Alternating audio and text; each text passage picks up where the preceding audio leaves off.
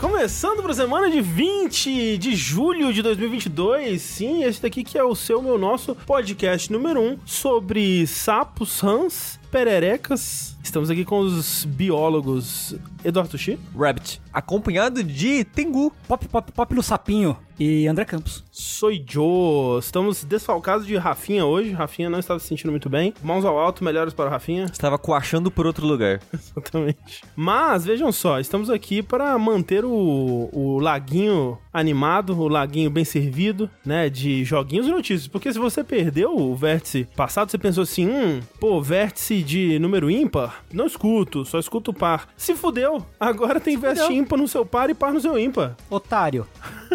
Pois é, então olha só, a gente fundiu, né, as duas coisas. E se você quiser ouvir mais, né, do porquê que a gente tá tentando fazer isso, do, quais são os nossos objetivos, com isso, o que de fato está mudando, você pode ouvir o último verso, a gente fala mais sobre isso. Mas o fato é que agora vamos falar de jogos e notícias em todos os vértices. E muito obrigado pelo feedback que vocês estão mandando pra gente. De fato, de fato. É muito importante pra gente, né? Porque como a gente comentou na semana passada, esse não é o formato final, não é uma mudança definitiva, não é nada definitivo. Muitas opiniões, muitas ideias, muitos caminhos por onde a gente pode melhorar. Uhum. E a gente vai experimentando aos pouquinhos aí, com uma coisinha aqui, outra coisinha ali, e ver o que que funciona. Talvez daqui a um mês esteja tudo como era antes, esteja, sei lá, esteja falando de reality TV aqui. A gente chama a Belle Belinha. Quem é a Beli? Eu dizer, eu sei quem é Beli Belinha, porque a Clarice me explicou que a Beli Belinha é a Loli Vômito da nova geração. Eu não sei quem é Loli Vômito. Que? Eu- muitas camadas aí que eu precisaria ser explicadas, Como- acho que não cabe aqui. Eu, min- minto. Eu, a Loli Vômito é aquela moça que tem a foto do. É, eu sou obrigada a ter empatia? É ela, não eu é? não sei. É um meme que tem a cara dela e, a- e esses dizeres. Mas o que, Embaixo, como assim. você se você tivesse que fazer o pitch da Beli Belinha pra alguém que não a conhece, o que, que você diria? Ela é a rainha da liberdade, é o que me dizem. É? É, a rainha da liberdade ela sai beijando todo mundo na liberdade. Esse é o lance dela. Entendi. Até onde eu sei é isso. É só o que eu sei. Ah, da Liberdade, o bairro Liberdade? Isso, isso. Não, não dá. Não do Eu, eu, eu achei que era a rainha da Liberdade. É, é a estátua da liberdade que só que com a bela belinha com a tocha, assim, né? Isso. Caralho, pode crer, pode crer. É, bom. Mas é, então, assim, tentando sermos nós mesmos os reis da nossa própria liberdade, agradecemos você aí que contribui nas nossas campanhas do Patreon, do Padrinho, do PicPay ou com o seu subzinho na Twitch, que sai de graça pra você caso você assine um serviço da Amazon, como o Amazon Prime ou Prime Video, né? Você decide aí um canal por mês pra dedicar ao seu Prime. É, agradeceríamos muito se fôssemos nós, né? Porque isso é, é o que nos dá a liberdade de poder Comentar sobre a bela belinha ao vivo. comentar sobre a Bela Belinha, ter esse, esse belíssimo espaço aqui para gravar, manter essas luzes acesas e fazer tudo que a gente faz aqui no Jogabilidade. Então agradecemos muito. Fora isso, também temos, é sempre importante relembrar que nós temos maravilhosas camisetas, pôsteres e canecas Hoje ninguém tá com a camiseta. Hoje não. Não tá lavando. é, disponíveis lá no site da Chico Rei. Inclusive, né, no último fim de semana, eu acho, teve Festival do Japão, aqui em São Paulo, e trombei Menino Khan, e grande ilustrador, Um grande talento. né, um rapaz bem apessoadíssimo. É. muito Internacional, vi que ele fez o pin do Psychonauts É da mesmo? Fangamer. simpático. Pô, foda. Porra, maneiro. Foda. Incrível. Então- Só não dá pra gente comprar, né? Ah, não, é Fangamer, não tem como no Brasil, né? Né, realmente. o Brasil que se foda, mas prazer conhecer o, o, o- Nosso, o nosso Dr. Artista das camisetas, nosso né? artista. É, você pode ir lá, é, inclusive, prestigiar o trabalho dele também, comprando uma camiseta que tem lá a arte dele. Sim, sim, com certeza. E com tudo isso posto, temos notícias, temos notícias pra comentar aqui hoje. E eu queria comentar uma que é uma notícia que dá uma raivinha, mas é mais pra gente eh, rir um pouco depois, né, do, do CEO se fudendo, né? Mas se fudendo num nível que não, não compensa a quem, a quem ele fez se fuder, né? Então, desculpa aí pela raivinha que, que essa notícia vai lhes causar. Porque Dona Unity, né, que talvez você conheça aí como uma empresa que faz uma das engines, um dos motores gráficos, um dos motores de jogos mais populares, né, da atualidade aí, que né, foi responsável em parte por uma, uma revolução indie, né, uma... uma de- é, democratização de democratização das né? ferramentas, né? Óbvio, não foi apenas a Unity, Claro, né? Mas ela óbvio. fez parte desse processo todo aí. Enfim, a Unity, olha só, tem nadado num mar de cocô aí nas últimas semanas, porque veja bem, né? Nos últimos anos aí, os- vamos dizer, os últimos dois anos, ela passou com algumas grandes aquisições, né? Recentemente comprou a Weta, recentemente comprou a, o Parsec, né? O serviço lá, o, o software de, de transmissão e tudo mais. E em 2020, o CEO da, da Unity, que atualmente é o John Riccitello, que pra quem é das antigas aí vai lembrar que outrora o CEO da EA, né? O, foi o grande chefão da EA antes de ser substituído pelo vilão de Mirror's Edge. Ele, né, já é o CEO da Unity há algum tempo aí. E em 2020 ele aumentou o próprio salário em 160% para 22 milhões é, por ano aí, uma merrequinha, né? E duas semanas depois que ele fez uma, uma conferência com todos os, os, funcionários da empresa, afirmando, né, que a empresa não se encontrava em risco financeiro, não se encontrava é, em dificuldades nem, de nenhum tipo e que ninguém seria demitido, mês passado, por volta de 200 a 300 pessoas foram demitidas. Caíram no gloob gloob da demissão em massa. E aí você pensa, pô, se pá, alguma coisa mudou, alguma coisa muito errada, né, aconteceu, né, e é, né, as circunstâncias nas quais ele fez aquela afirmação não são mais verdadeiras. Agora a Unity tá num momento de retrair, de repensar os seus passos, né, talvez as compras ali não tenham sido muito bem pensadas ou qualquer coisa do tipo. Mas não, porque dia 13 agora, eles anunciaram que estão adquirindo uma empresa de marketing digital chamada Iron Source, que a descrição do que é a empresa é maravilhoso, assim, porque é um negócio que te faz pensar se é um, um esquema de lavagem de dinheiro, que é... Se é uma pessoa de, de tecnologia e, a, e marketing, já não, não dá pra, né? É. Não é. é. Diz assim, plataforma líder em negócios que empodera criadores de conteúdo móvel, transformando seus apps em negócios escaláveis e de sucesso. Ou seja, né, bom, é uma empresa que pega uma, alguma coisa que tá pronta ou semi-pronta e dá um, né, dá um suporte, faz a parada crescer. Não é, um, não é exatamente um serviço, né, inútil, mas também, né, pô, sei lá, quanto que você daria nisso, tem uns 100 reais, assim? Ah, é, 100, eu pagaria em duas parcelas de 50. Pois bem, Tengu, acho que vai te surpreender um pouco saber que ele pagou 4 bilhões Porra. por essa empresa de marketing digital. Sei. É pouquinha coisa, né? André, só ir no Google editar marketing digital.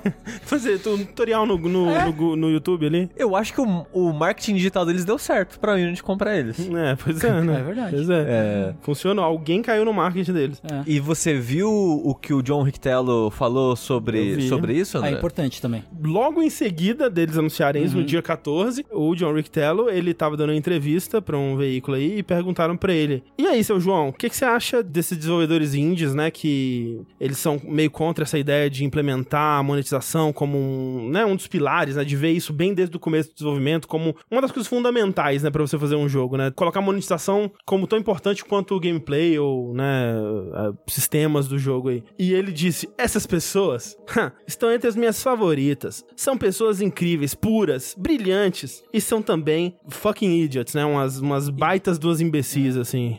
Que filho da puta. Que filho da puta, cara. Mas é muito filho da puta. E aí o comentário dele estourou, né? Ele não disse que elas são, elas são só fucking idiots, tipo, são os maiores idiotas, né? Estão entre os maiores idiotas que eu conheço, né? E aí o comentário estourou, né? Vários desenvolvedores que trabalham com a Unity tweetando, falando, né? Que, não, que, que merda isso aqui. E vários veículos repostaram, tipo, ah, CEO da Unity fala que desenvolvedores indies são idiotas, né? Aquela coisa toda. E aí, né, ele fez uma cartinha pedindo desculpa, falando, pô, gente, não foi isso que eu quis dizer, pô, ah, só queria dizer que é importante ganhar dinheiro com o joguinho. É. E é basicamente isso, assim, né? É, foi gostoso ver ele se fudendo um pouquinho, né? Mas o que que Ele é, não se né? fudeu muito, Não, né? pô, quase Porra, nada. Assim, Não. eu, eu, eu suportaria a dor de falarem mal de mim no Twitter se eu ganhasse. Qual, 20 qual o salário dele? 22 bilhões por ano? De dólares por ano. né? Pô, Que ele fácil. dá pra ele mesmo. Exato. Que Caralho. ele decide, "É, acho que isso aqui tá bom pra mim. É tipo uma pegada Chaves vendendo churros, né? E assim, não é só ele, né? Executivos, é, né? O, o pessoal mais do topo, assim, todos receberam aumentos recentes aí muito expressivos. E, né, duzentinho ali demitido, aquela coisa de Tem sempre. que né, tirar um dinheiro pra passar pro Tem- outro, tem, esse entendeu? dinheiro tem que sair de algum Tem que lugar. repassar. Além da lavagem de dinheiro do, do estúdio. Pô, se esses caras não querem distribuição de renda aí, olha. Tá Exatamente. Tá renda, acontecendo ó. na sua cara aí, você Na achando sua que, cara. que não tá rolando, tá vendo? Como a gente é inocente. Pois é. André, essa distribuição de notícias é muito fortuita, Hum. que você falou do John Richello agora, Olha aí. porque a gente vai continuar falando de EA. Olha só. Incrível, né? Você não Porra, acha? Tudo, parece que foi planejado. Pare- até parece, né? Não é Até parece que alguém pegou as notícias e ordenou elas de Tá forma que tem elas... pauta, Tengu? Não, absurdo. Ridículo, Absurdo, ridículo. ridículo, ridículo, né? Completamente. Porque, né, vamos indo, pegando o embalo nas, das rodinhas do, do, do destino, é, a gente vai continuar falando de EA, porque a gente viu a EA protagonizando o fenômeno que a gente chama popularmente de pata do macaco. Por que pata do macaco? Tudo É bem, um ainda, filme, né? ainda bem que você perguntou, Sti, Ah, eu vou esclarecer agora essa, essa questão. Pata do macaco é o seguinte, ela é um objeto mágico, certo? Um- imagina um item mágico. Uhum. E ele faz assim, ele é- imagina, o André vai imaginar um item mágico agora. Só que ele é um item mágico meio pegado assim, meio pegada mitologia grega, assim, né? Que assim, ele te faz uma coisa boa, mas ele te fode. Então você- quando você pega... É balanceado. É balanceado, né? É, é faquinha do Thanos. Tem o Tudo- game design. Tem game design, tem game design, Uhum. né? Quando você pede uma coisa, ela te dá uma coisa boa, mas ela te também dá essa coisa boa com uma pegadinha. Uhum, uhum. Entendeu? Então, por exemplo, você pede assim, pata do macaco, eu quero uma pizza gigante. Aí ela, tipo, um dedo da pata do macaco se, se fecha, porque você gastou um desejo. Uhum. E aí vem uma pizza gigante, só que de. de. Cocô. de sobrecoxa de frango. Porra, maravilhoso. Que é pior do que cocô. Que é piada do cuco pro André. Absurdo. Não, gente, calma. Não. Calma.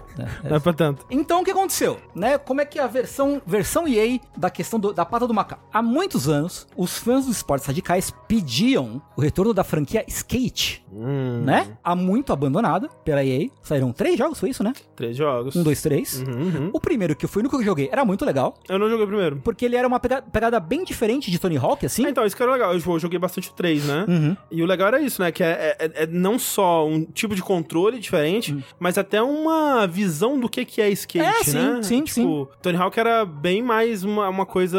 Arcadeão. assim. Arcade, né? Ah. E, e a, e a- a vibe é toda quase como se, né? É a brincadeira, é Hum. o, é o, é o, é- é o personagem voando Uhum. e fazer ponto pra caralho e tal, Uhum. assim. E o skate era mais técnico, ele era mais sobre a cultura. É, Fazer manobra no analógico. É, é, ele era mais meio que um documentário de skate, vai. É, tinha aquela abertura, né, do 3. Que era bem legal, Bem inclusive, né? E aí, porra, foi ano passado? Ano passado que a EA, a EA mandou, mandou o We Do It do próximo skate, né? Abriram a camisa. A camisa We Do It, né? Apareceu os caras lá, e aí galera, estamos fazendo skate, hein? Não mostraram nada, não, né? Nada, mas beleza, porra, estamos fazendo skate. Aí, é, nós recentemente tivemos a notícia de que realmente o skate vai sair. Porra, que legal. Mas ele vai ser free to play. Uou! E E não vai... vai- ser o 4, né? Não vai ser o 4, né? Vai ser um jogo que vai aparentemente vai se chamar só skate. Skate Não, não. ponto. É, Skate boa. ponto. Muito importante É dizer verdade, verdade, que ele vai se chamar Skate Ponto, com só letras minúsculas, né? Porque vai ser o último skate. Vai repor skate e ponto. acabou. Ponto final. Ponto É. final. Mas assim, é muito engraçado porque se você vai ver no material promocional, tipo, debaixo do, do vídeo que eles soltaram, né? Tá escrito assim: Become a Skate Insider, né? Tipo, entre pra saber as novidades e tal. Só que como tá escrito do, do jeito que eles é, fizeram o branding, Become a Skate. Ponto. Caralho, nesse jogo, Você vai ser o. realmente. É tipo aquele seu amigo que virou Uber, né? Exatamente.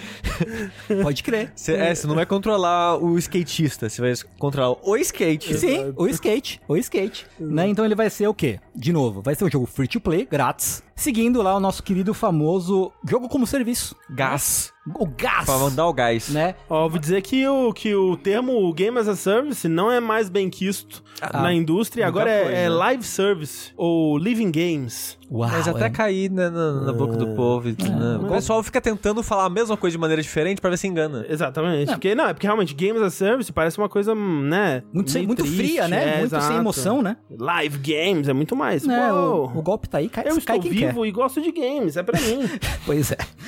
Já confirmaram que é, vai ter coisas de criação de conteúdo pela comunidade, o que é legal, na verdade. E vai ter uma caralhada de pequenos itens que entram como monetização, certo? Então, sei lá, velho. Na, na parada, no comunicado, eles dizem que a priori vai ser só, com, só cosmético, né? Sim. sim, sim. E- Mas não precisa de outro mais também que isso, não. Mas até aí vai influenciar a estrutura do jogo, né? E como ele vai funcionar e tal. Porque eu acho difícil, eu posso estar enganado, como sempre. Mas eu acho difícil ele ser um jogo do estilo que era com o foco sendo free to play. Tipo, de ah, vamos pegar o maior número de público pos- possível, porque o free to play ele rende quando tem gente pra caralho ali. Porque Uhum, quanto mais gente uhum. tem, mais chance vai ter da- né, de ter alguém que vai gastar dinheiro lá e tal, esse tipo de coisa. E eu acho difícil ele ser meio que aquele simulador que ele era sendo free to play. Eu acho também. Se eu for chutar, eu ia chutar que eles vão ter um sistema que é pros jogadores antigos, né? Que gostavam daquele sistema que, que era mais bem técnico, bem simulador, assim. Não é simulador, né? Mas era, era mais técnico do que o Tony Hawk. Sim. Mas eu chutaria também que eles vão ter um, um tipo de controle mais amigável, Mais mais, próximo a Tony Hawk, sim. E, e, assim, eu vou dizer que eu sou contra, né? É, é, free to play me dá uma. Um desânimo no, Uhum. no, no geral, assim. Ao mesmo tempo, dentre os tipos de jogos que se afetariam menos com uma ida pro free-to-play, eu acho que skate tá entre eles, tá entre o topo, assim, sabe? De jogos que, sabe, é- é- eu consigo ver um free-to-play atrapalhando muito a estrutura de um jogo que tem uma campanha, Uhum. né, que você quer chegar do início ao fim. E o, o skate, apesar de que ele tinha, né, uma é, campanha, que nem tipo Tony Hawk tinha uma, uma campanha, nunca é muito foco, né? Tipo, Não, num- assim, a, a partir do Underground eles começaram a ter a narrativa e tal, e era até legal, mas eu acho que é um tipo de jogo que funciona sem isso, né? Tipo, se eles é, realmente só forem atualizando com novas fases, né, novos, sei lá, né, no- basicamente Sim, novas fases, talvez conteúdo, novos né? modos, né, Sim, sei sim. lá. E, né, e o, e o, o cosmético no free to play, assim, no, no, né, no, no- gastando dinheirinho, né, pra, no, na microtransação, né? Eu consigo ver sendo ok. Acho que sim. Acho que tem razão. Acho que o lance é que talvez a gente não veja, as pessoas não vejam assim o mesmo esmero que teria se ele fosse desenvolvido e lançado como um jogo Sim. em, em caixinha, um produto entre aspas, porque hoje em dia não existe mais produto fechado, né? É que é, é aquilo, né? Aí vai do, pro, pro lance que, tipo, ah, provavelmente um skate novo nesse molde mais tradicional provavelmente nem existiria, né? Ah, sim. Talvez desde o É. princípio, desde o momento em que eles aprovaram que teria um novo skate, já foi com essa ideia de ser um, É. um- live service, um Sim, sim. service aí. É. O que é, é triste, mas, né? É, É o que tem pra hoje, É, né? o nosso mundo atual, né? Pois é, vive o capitalismo. É. Mas tá aí, não tem data de lançamento ainda, né? Esse, Não, esse, esse não. skate. Mas estava tendo um beta fechado, né? Uhum, que uhum. foi bem limitado. E saiu pra PC, né? E aí, obviamente, hackearam o beta. E quem quiser consegue baixar uma versão hackeada, ou craqueada dele aí pra jogar no PC e ver como é que tá. A EA fala que não pode. Não, não pode. Não pode. Não pode. Mas quem quiser. E o pessoal tava bem positivo. O pessoal que jogou assim, É, que mecanicamente, tava curtindo. Eu não vi realmente comentários sobre como que tava o controle. Imagino que se o pessoal que é fã de skate gostou, imagino que devia ser próximo ao que era. Né, vocês não tão Skate 3. reclamando? É. É, inclusive tinha até. Acho que dentro desse teste tinha algumas fases, umas coisas que era conteúdo, né? Do, do- dos- jogos antigos, o que leva a crer que talvez eles vão ter dentro do- desse novo jogo os, lo- os locais dos jogos antigos e tudo mais. Uhum. Só que, né, também começaram a fazer eh, data mining e descobriram que em algum momento, pelo menos, não se sabe se isso é algo que só tá lá porque em algum momento eles pensaram em fazer isso, mas em algum momento ia ter conteúdo pago eh, que afetaria, né, a progressão, Uhum. Tipo, né? conteúdo, conteúdo atrás de pagamentos Exato, mais, né? conteúdo ah, que, que. Exatamente, tipo, uma, uma pista, né? É. Ou habilidades por trás de conteúdo pago. Tipo, seja um skater pro para acessar 50 Exato, pistas novas. Exatamente. Mas eu acho que pelos desenvolvedores terem vindo, né, na- de cara limpa falar não vai ter essa porra, imagino Ok. que é, em algum momento eles pensaram em fazer isso, mas não é mais algo que. Ou talvez a só EA mandou eles dizerem que não vão, que não Ou- vão fazer. Ou é aquela coisa, né, que tipo, ah, a gente vai lançar, deixar seis meses sem pra todo mundo falar, o burburinho falar, não, é show, gente. Aham. Aí daqui a seis meses a gente É. coloca. Então, Não, não duvido. E aí, né, tá aí. tá aí. Tá de aí, fato. né? É. Tinha neném. Tinha neném. Mas falando em jogos que não saem, jogos que as pessoas querem. Vamos falar de um jogo que eu acho que ninguém quer mais. Ninguém quer. Esse é o outro pata do macaco, né? Isso é total pato do macaco, que é o Vampire the Masquerade Bloodlines 2. Ainda essa porra? Ainda essa a- porra. Ainda essa saga. A gente começou a cobrir essa saga, então agora a gente tem que, né, quando tiver Ah, a atualização vai. dela. É, é só Não, pra até o fim. me torturar, Não. entendeu? Mas eu tinha a impressão que esse jogo tinha sido anunciado há muito tempo atrás. E foi tipo há três anos atrás, o que é bastante tempo. Ah, é. Mas na minha cabeça era mais do que três anos. Que ele foi anunciado em 2019, pra quem não lembra, numa live que a Paradox fez, que hoje em dia a Paradox é dona da propriedade do Vampire Masquerade todo. E desde então tem licenciado a marca pra quem quiser. Tá tipo o, o Stephen King cobrava um dólar pra lançar livro.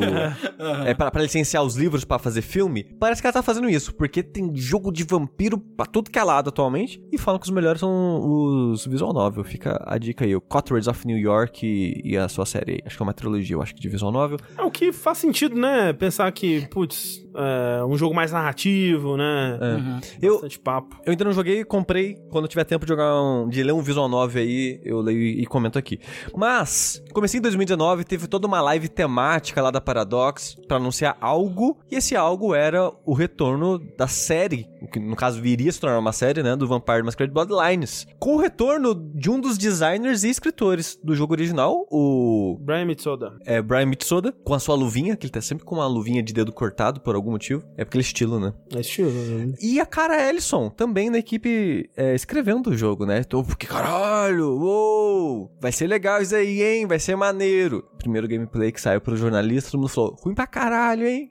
aí o pessoal, não, não, vai melhorar. E acho que teve só umas duas, três vezes que mostraram pra jornalista em, tipo, E3, em eventos assim. Todas as vezes falaram que tava bem ruim o jogo. Além disso, provavelmente o jogo tava com algum é, alguma dificuldade de desenvolvimento porque o jogo desapareceu, começou a ouvir-se burburinhos que tava tendo treta, de repente, basicamente todo mundo da equipe criativa saiu do estúdio que tava fazendo. Porque eram pessoas que não eram do estúdio a priori, foram contratados pro projeto. A gente não sabe até hoje o que aconteceu, não, não se sabe se foi alguma diferença criativa, o que aconteceu. A Dá parada... uns 10 anos aí alguém escreve um livro. A parada é que todos os escritores e o diretor criativo saíram uhum. em questões de meses de diferença de um do outro. Foi, sei lá, dois, três meses, uma parada assim, todo mundo saiu. Então dá aquela impressão que algo tava ruim no desenvolvimento do jogo, né? E não só isso, né? Eventualmente é. o estúdio saiu, né? O é. estúdio foi desligado do projeto pela Paradox. Então, é, é essa é a parada, né? A Paradox interviu e falou: então, o estúdio mais que era alguma coisa Labs, como é que era Hard mesmo? Suite Labs. Hard Suite Labs. Hum. Não tá mais envolvido no jogo e a gente vai ver o que faz. Era meio que tava sem incógnita aí. Eu, eu achava que não ia sair mais. Sim. Eu confesso que eu achava que eles iam falar: não, vai vir aí, mas daquele jeito que não vai vir, né? Mas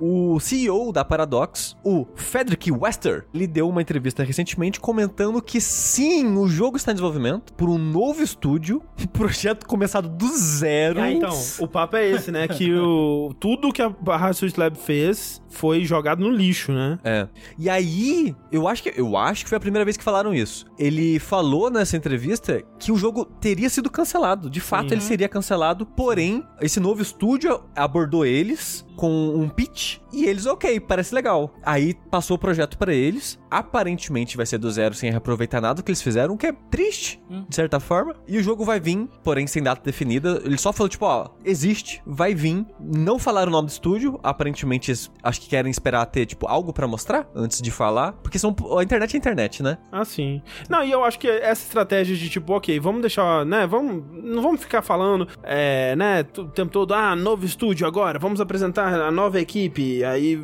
dá outro ruim, né? E aí o pessoal fica decepcionado de novo. Acho que no estado atual é o melhor jeito de, de fazer. Até gostaria que ele não tivesse dito que o jogo tá, tá vivo, né? Ia ser mais surpreendente quando Voltar. surgisse de novo. É. Mas eu não sei se eu boto fé, não, sabe? Tipo, eu, eu fico pensando assim, ok, as pessoas, né? Um projeto que tinha pessoas envolvidas com o primeiro jogo, que provavelmente tava tentando de alguma forma trazer o que seria uma sequência daquele jogo. Sabe que seria engraçadaço? Hum. O estúdio novo tá com a equipe criativa nele.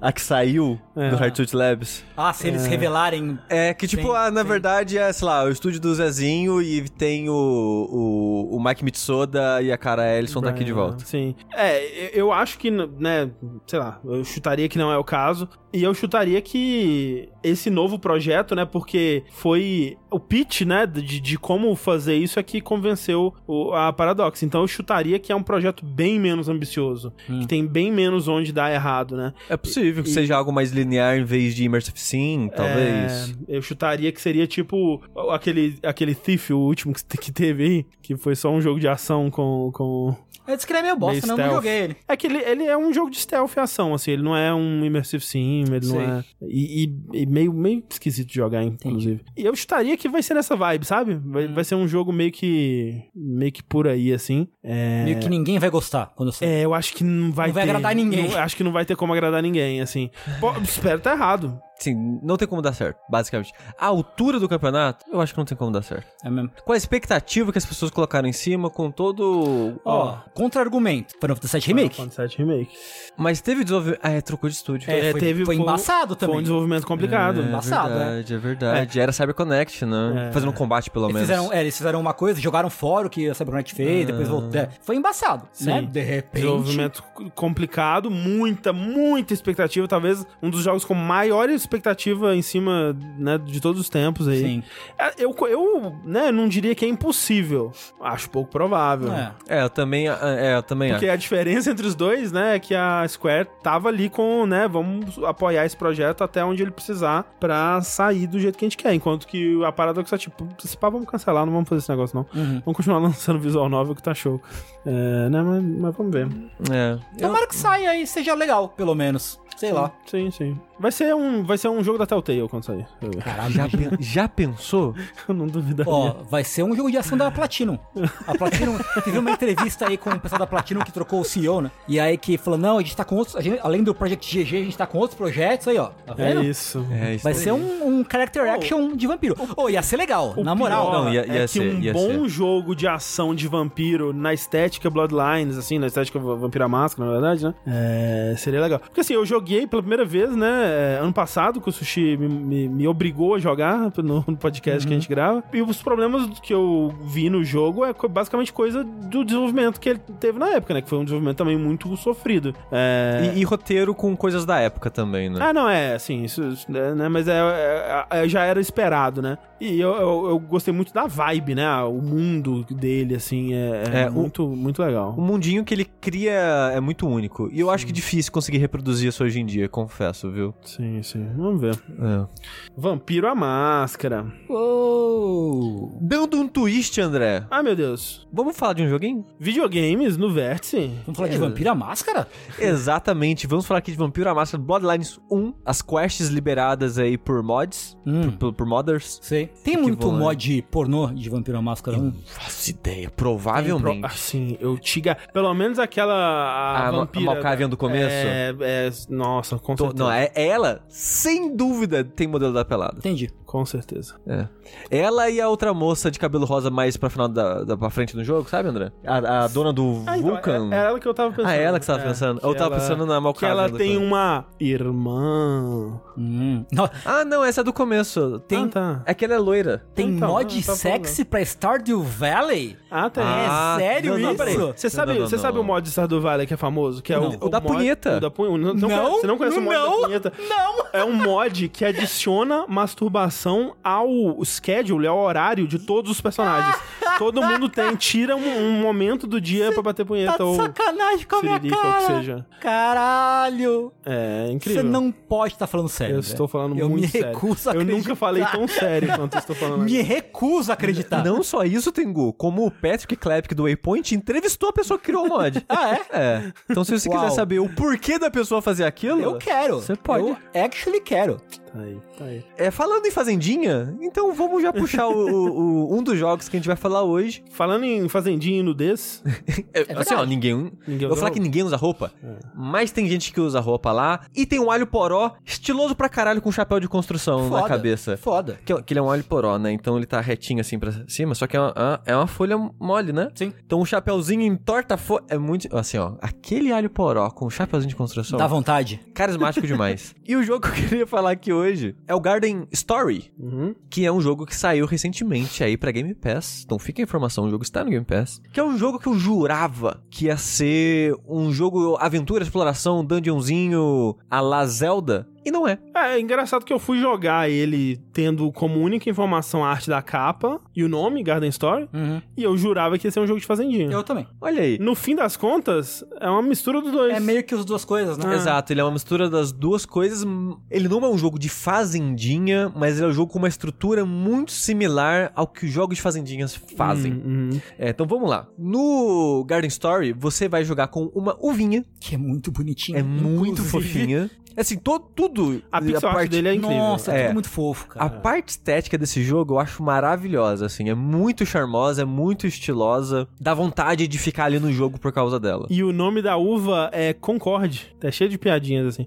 Que tem, tem um tipo de uva, né? Que é, que é, que é Ah, uva Concorde, né? É isso. Olha, então fica aí a piada. Tem Pra várias- eu que eu não tinha entendido. Várias piadinhas. E nesse mundo que o jogo se passa, é basicamente um mundo pós-apocalíptico onde o que existe agora são frutas, legumes e outros pequenos animais cientes. É, antropom... não é antropomorfizado, na verdade, né? Ele só tem os bracinhos e perninhas É. e carinhas. É. E eu digo pós-apocalíptico porque tem sugestões que existe uma humanidade, né? Tipo, por exemplo, tem uma das coisas que você pega recurso é vidro quebrado. E pra você ter esse recurso, você precisa quebrar uma garrafa que tá que vem do mar pra praia. É uma garrafa gigante, assim. Uhum. né? Exato. Então, né? Além de pós-apocalíptico, talvez seja um mundo onde o apocalipse ele está acontecendo, né? Porque, tipo, o... eles falam de uma, de de uma batalha que aconteceu nesse bosque, nesse, nesse próximo dessa árvore que protegia a floresta. e Eles, se referem como ilha. Isso. E hoje em dia, né, as frutinhas e, e seres vivem lá, mas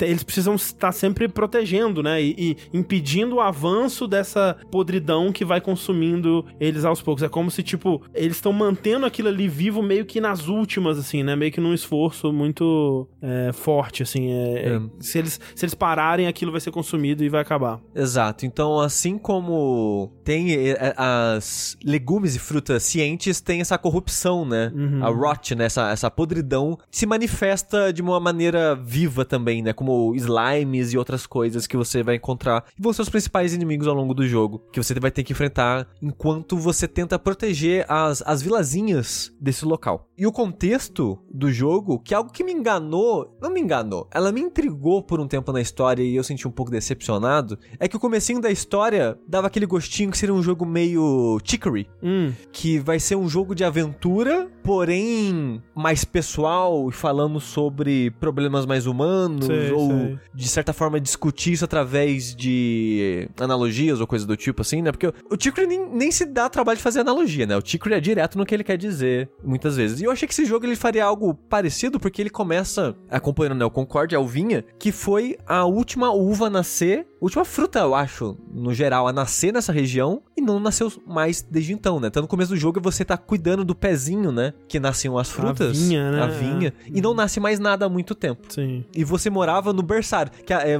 acho ótimo isso, né? Que o berçário é onde ficava o pezinho onde nasciam as coisas. Porque os, né? Os recém-nascidos ficavam lá. Então começa o jogo você no berçário. Que é o Kindergarten. Que é um Kindergarten. garden de crianças. Isso aí. Ó. Caralho, hein? E no comecinho do jogo o que acontece é o Plum, que é o guardião, o último guardião, você não sabe o que é isso, mas ele é o último guardião. Ele vai embora da cidade que você mora e fala: "Você vai ser o novo guardião". E, né, boa sorte aí. E ninguém bota fé no personagem. Eu achei que a história seria um pouco sobre isso de você tá tentando proteger as pessoas, mas ninguém bota fé em você. Hum. Porque você ah, é só uma ovinha, você é muito novo, você é o, é o mais novo de todos, né, da ilha, porque foi o último a nascer, e você vivia no, no kindergarten desde então, é a primeira vez que você sai livre pela, pela ilha, assim, então as pessoas meio que não acreditam em você, às vezes nem quer falar com você, não quer dar bola, não, não confia, então o começo do jogo é meio que você ganhando a confiança das pessoas da vila que você mora, é, mostrando serviço, né, tipo, enfrentando as corrupções, é, ajudando a fazer manutenção é, na vila, coletando recursos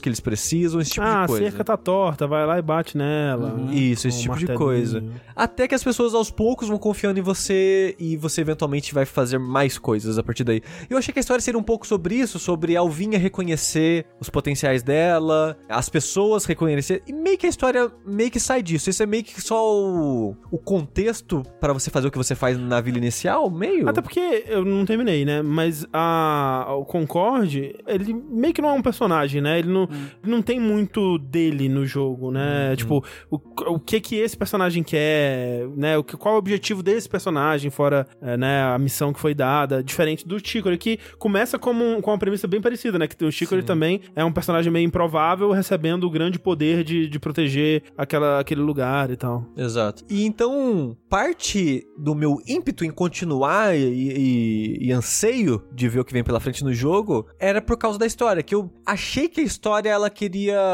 falar algo além de, ah, vai ser uma aventura de videogame e ser só isso. E no fundo eu acho que acabou sendo, mas a dinâmica do jogo, o, o loop dele, é divertido o suficiente. Que é, funciona assim. Porque o jogo ele tem esse sistema de dia e noite, né? De dias, né? No geral. o tempo passa em, em tempo real, né, digamos. Não é de acordo com o nosso dia, né, mas o- enquanto você tá andando e fazendo coisas, tem um reloginho contando pra anoitecer, né. É. E tem amanhã, a tarde, a noite, tem tipo, esta- é, é, condições climáticas diferentes, né. Exato, E exato. Isso tudo vai acontecendo em em tempo real, né, assim. É, no começo do jogo você não tem um reloginho, mas eventualmente você vai ter um reloginho pra acompanhar melhor Uhum. como funciona a passagem de tempo do jogo e tal. Então você vai acordar, você vai ver que tem um, um, um billboard ali, uma paradinha que as pessoas vão colocar coisas que querem de ajuda, tipo, ah, quebraram as cercas da, da região X, alguém poderia ir lá consertar? Ou, nossa, a ponte do lugar X foi desativada, é uma ponte mágica que você precisa ativar uns cristais pra ela funcionar. Então você tem que ir lá ativar os cristais. Ou, nossa, na parte X da cidade teve uma invasão de, de da corrupção, alguém pode ir lá enfrentar elas. Então, todo dia vai ter de dois a três pedidos pra você fazer. E conforme você vai fazendo isso, cada um desses pedidos ele meio que atrelado a uma das características da cidade, digamos assim. Que é a parte de proteção, construção e. meio que produção, eu acho. Não tem nome, são ícones, né? Que é, tipo. é um o escu- azul, é o que? É o escudinho, né? É o escudinho, aí tem um martelo e um que é tipo um brotinho. É, acho que sim. É. E conforme você vai evoluindo essas, esses atributos, digamos, da, da, da vilazinha, você vai liberando mais coisas. Vai ter mais é, upgrades que você pode dar nas suas ferramentas. Mais itens nas lojas, mais né? itens nas lojas. Eu não sei exatamente o que aumentar o nível de combate faz da vila de proteção. Se pá, Que eu não notei diferença. É, eu acho que é, é, no geral ele libera é, oportunidades, né? Porque, por exemplo, na segunda área lá. Do que, verão? Que é da, da praia, né? Aham. Eu só consegui avançar a história principal quando eu subi a, a vila pro nível 2, por exemplo. né? Ah, sim, sim. Às vezes pede, né? É, é. Mas eu não sei necessariamente isso de itens Sim, ou tal. sim. não Eu- sei se tá atrelado Eu, de eu alguma acho que forma. tá também, eu acho que tá. É. Mas essa é a estrutura do jogo, né? Ele tem esse ciclo, então, de dias, que você vai ter essas quests diárias dentro do jogo, não diárias do seu dia como jogador, é para fazer enquanto você tenta coletar recurso para fazer outras side missions, para você fazer upgrade nos seus itens, ou até mesmo as quests diárias, muitas vezes vai pedir algum desses recursos também. É, e nesse sentido, ele tem um aspecto leve, leve, bem leve de Metroidvania, assim, né? Que tem é, objetos que você não consegue quebrar ainda, Uhum. ou itens que você não consegue interagir, e à medida que você vai é, avançando e, e dando esses upgrades, você vai é, conseguindo. Ou, ou até, né? Tipo, ah, esse, esse personagem aqui tá pedindo seis desse item aqui. Eu não faço ideia de como, como eu pego esse item, né? Ah, ok, numa nova área vai liberar como que eu pego esse item, ou então eu vou precisar de, um no- no- no- de uma nova ferramenta, uma nova habilidade pra conseguir extrair esse item de algum inimigo, ou então esse item é, eu só consigo extrair ele do inimigo de noite, de um tipo específico de inimigo. Então ele tem um quê de Metroidvania, mas um quê também de talvez é, o Monster Hunter ou MMO, sabe? Uma coisa assim de você pegar material pra cumprir coisas, tipo de grindar por material até É. em alguns, alguns sentidos, assim. Só que a maneira que ele faz isso é algo que, se você só tá seguindo o ritmo do jogo, não soa tanto quanto- como um grinding. De você ficar, ah, eu preciso desse material, ok. Então, sei lá, você vai numa árvore, corta, corta, corta a árvore. Aí você vai pra outra árvore, corta, corta, corta. Não tem muito esse ritmo, porque os materiais não tem tanta fonte de material assim, e elas só surgem quando o dia encerra. Então, você vai, sei lá, você acordou, tem as quests pra você fazer. Então, a primeira coisa que você vai fazer, eu- pelo menos eu era o que eu fazia, eu vou fazer as quests, porque elas, Uhum. elas têm que ser feitas hoje. Coletar recursos eu posso fazer qualquer dia. Então, eu meio que ia fazer as quests. Enquanto eu fazia o caminho pra chegar nas quests, eu ia coletando o recurso que dava, que eu queria, o que eu precisava, fazer as quests. Terminei de fazer as quests, ah, o que mais que eu posso fazer hoje? Será que, sei lá, eu quero um recurso específico de uma side mission e tal? Ah, vou lá, pego. Ah, acabou. Ah, ok, vou dormir. Aí você vai pra esse loop, que tipo, no final das contas é um grinding, porque a estrutura do jogo ela é esse ciclo de você precisa ficar coletando e refazendo coisas, porque as quests da cidade, elas não são tão variadas assim, conforme você vai avançando no jogo, elas vão ficando mais variadas, porque começa a ter quest que inter, é, interage uma cidade com a outra. O jogo ele vai ter algumas cidades, e às vezes, ah, pega um item de uma cidade e leva pra outra, ou tem um monstro atacando a região entre as duas cidades. Sei, sei. Esse tipo de coisa. É pra fazer você meio que explorar o mundo todo. Que é um mundo que ele não é tão grande assim. É bem rapidinho você ir de uma cidade pra outra, fazer o percurso dela. Às vezes é, sei lá, duas, três telas. O mundo, o mundo é bem comprimido. Ah, assim, eu, eu concordo. Na primeira cidade eu concordo com você. Na segunda área eu já senti esse grinding. E eu acho que foi o que me fez parar de jogar, assim. Eu, É. eu terminei a segunda e ele. As duas, né, elas têm um, um- uma progressão bem parecida, né? Que é você vai fazendo essas quests, vai aumentando o nível. Eventualmente você vai completando as missões pros personagens e você vai pra uma dungeon onde você avança um pouco lá e, e derrota um chefe, né? E dá pra você ver que ele, ele te mostra uma progressão do jogo, né? Parece que tem quatro áreas Isso. né, a serem salvas, protegidas ou, ou o que quer que seja. E eu meio que joguei até a segunda e falei, eu acho que eu tô, tô bem, assim, sabe? Eu acho que eu, se, se o resto do jogo for duas vezes mais isso, ou seja lá quantas vezes mais isso, eu não sei se eu quero mais não, porque eu senti isso na segunda, de tipo, putz, eu preciso de seis do negócio de areia. Ah, então eu vou andar procurando especificamente isso, porque na segunda eu já, eu já tava tava com dificuldade de conseguir completar as missões, assim, sabe? De, até de saber como que eu pego o, o item. Tem um, um caramujo lá que ele pede um, um tronco específico, que eu tinha dois e eu tinha, tinha certeza que eu tinha conseguido esses dois matando os bichos que tinha casco também, que você tira com o anzol, né? E eu mas não conseguia fazer dropar essa porra desse negócio. E eu fiquei, nossa, muito tempo tentando dropar isso de dia, de noite, com inimigos diferentes e tal. E era Não só na outra área que você pega. Ah, é? É. Mas eu, eu, eu É, é um drop raríssimo na, na, na praia. sei. Que o bicho, aquele que você tira a casca dele, ele tem dois itens que ele dropa que não são daquela área, são da próxima. Hum. Que é meio que umas pedrinhas, que é cornerstone, eu acho. E essa madeira. Sei. Só que é muito raro. A parada é tipo, ah, veio, veio. É, eu, Senão bom, você tem que pegar. O negócio é pegar na outra Eu área. acho que ele mesmo. pede quatro, né? Eu tinha dois, eu, porra, não é possível. Eu peguei dois já, vou pegar mais dois. Fiquei, nossa, fiquei um É. tempo. Então, a parada desse jogo, pra mim, é você não encalhar com absolutamente nada dele. Concordo, concordo. Porque se você não se preocupar muito em entregar as coisas dele, eu acho que o jogo ele flui melhor, porque as coisas que ele pede de quest obrigatória, normalmente são coisas rápidas e fáceis de fazer. E, Se- e mesmo as quests diárias, elas se repetem. Até o Tengu tava- teve um problema com isso, né, Tengu? É, porque eu tava fazendo as quests, aí quando você morre, você. Encerra o dia, Você né? encerra o dia e você perde as quests que você não fez. E eu fiquei puto. Eu, aí eu come- recomecei o jogo. Falei, cara, não, eu perdi, eu perdi uma quest e agora minha vila. Porque aparece lá, quando você termina o dia, tem uma mensagem lá. Agora as pessoas conseguem produzir mais madeira. Agora a, a estrada ficou menos perigosa, não sei o quê. Aí, quando aconteceu isso, né, eu morri. E aí foi passar pra essa tela de, de mensagens, né? Tipo, ah, os- os cidadãos tiveram que comer cocô pra passar o dia porque não tinha fruta. Sim. Sei lá, tipo, eu, caralho, os caras vão ter que comer terra. O sapinho tá comendo cocô, Oh, porra. não! Né? E aí eu comecei outro save. O fato de que tem várias missões que são repetidas. E se repetem até quando você completa elas, né? Sim, Tipo, sim, sim, sim, sim, sim. mesmo nessa primeira área, eu fiz algumas das mesmas missões várias vezes, assim. Eu, tipo, nossa. É, estranho, tem, né? tem uma missão específica da primeira área, que era você, ah, tem um bagulho que você tem que pegar no- na praia antes de, de anoitecer. Sim, carregar, né? Senão os inimigos vão quebrar. Aí, tipo, beleza, uma vez lá, você anda umas quatro telas, não sei o que, pega o bagulho, anda de volta e, e- e entrega. Toda vez que aparecia essa missão na- no, no quadro de mensagens, eu queria morrer. Porque o jogo é lento.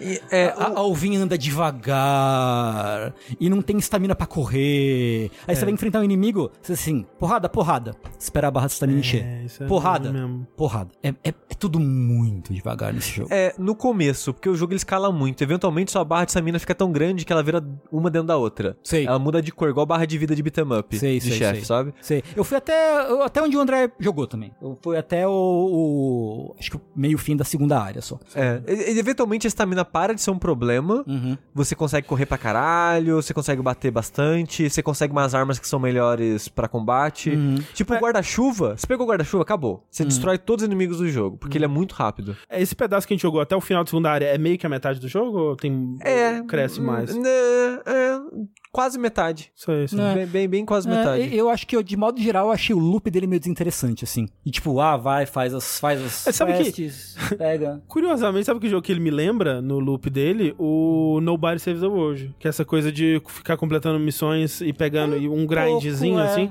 Só que eu acho que como o Nobody Saves the World ele é, ele é mais ágil e as missões são menos burocráticas, assim, tipo, você terminou uma, vem a próxima, vem a próxima, vem a próxima, vem E a o- próxima. e o jogo tem tá te- o jogo- modos e misturas, essa caralho. Ele, oh, meu Deus do céu, socorro. E o jogo te premia o tempo todo, né? É, é aquele, aquele loop de, de satisfação, é, assim, sim. né? É, e eu acho que esse jogo ele é o oposto, proposital de ser um jogo que é mais. Pau no... É, é- dedo no cu e gritaria. Pau no cu e gritaria. ele é mais pra ser mais relaxante, É, de sim, vai lá sim. e faz, e não se preocupa, porque uma coisa que eu quero dizer sobre esse jogo é: ele tem estrutura de dia, ele tem essas metas diárias, esse tipo de coisa, não precisa se preocupar com nada. O nível da cidade não influencia porra nenhuma, fora upgrades, que não são necessários pra terminar o jogo, e nem tão importantes assim pra terminar também. Então, se você fez as quests da área, vai pra próxima, não precisa ficar subindo o nível.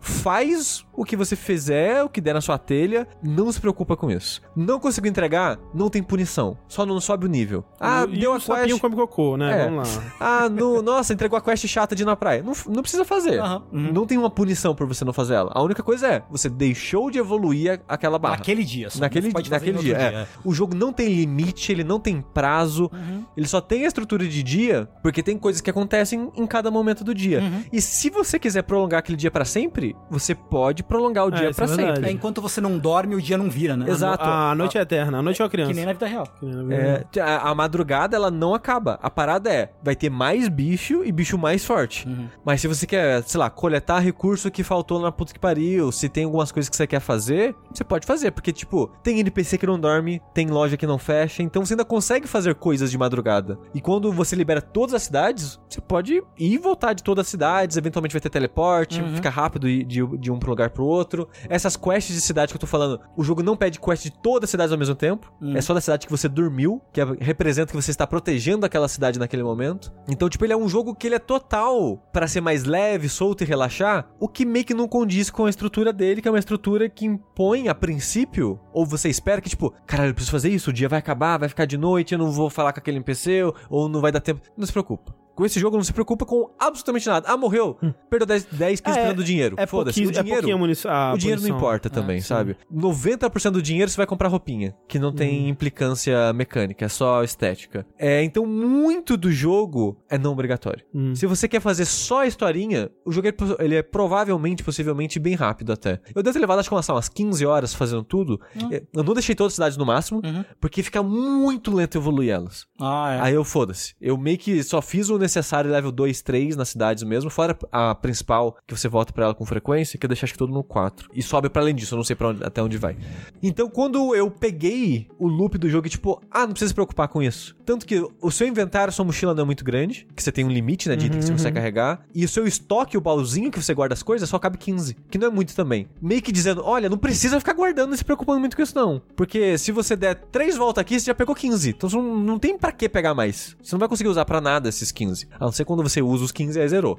aí se você quer encher de novo, aí você tem que pegar. Então ele tem muito disso de a gente vai ser um jogo com essas coisas que de grind, de, de, de mecânica de dia de tensão e de é, desse loop, mas você não precisa se preocupar com nada disso. É algo que tá ali caso você queira, se não quiser é só ver historinha e tal. Mas a parte que me deixa triste é que a historinha é meio que ela é isso, sabe? Eu achei que ela ia contar algo a mais e não, é só Ela não desenvolve pra lugar nenhum, não, assim. não muito, não. Sei. É, assim, pra mim, a, a parte da, da tensão pelo tempo, eu, realmente não foi um problema pra mim, é, porque eu vi muito, cedo também que o jogo era bem, bem tranquilo em relação a isso. Mas, e, talvez seja o, o lance de que a essa segunda área talvez seja o ponto baixo do jogo, porque ainda tava, o combate não tinha dado essa virada que você falou, né, da estamina e tudo mais, então ainda era um combate lento que a estamina acaba, você tem que ficar esperando a barrinha encher, e o combate, ele é, ele é ok, né, mas ele não é muito É. bom, né, tipo, tem uma coisa que, que me incomoda que quando você bate no inimigo, é, é, você não, afasta ele, então você tem aquela sensação de que você tá andando pra cima do inimigo, sei lá, é- é- não é muito...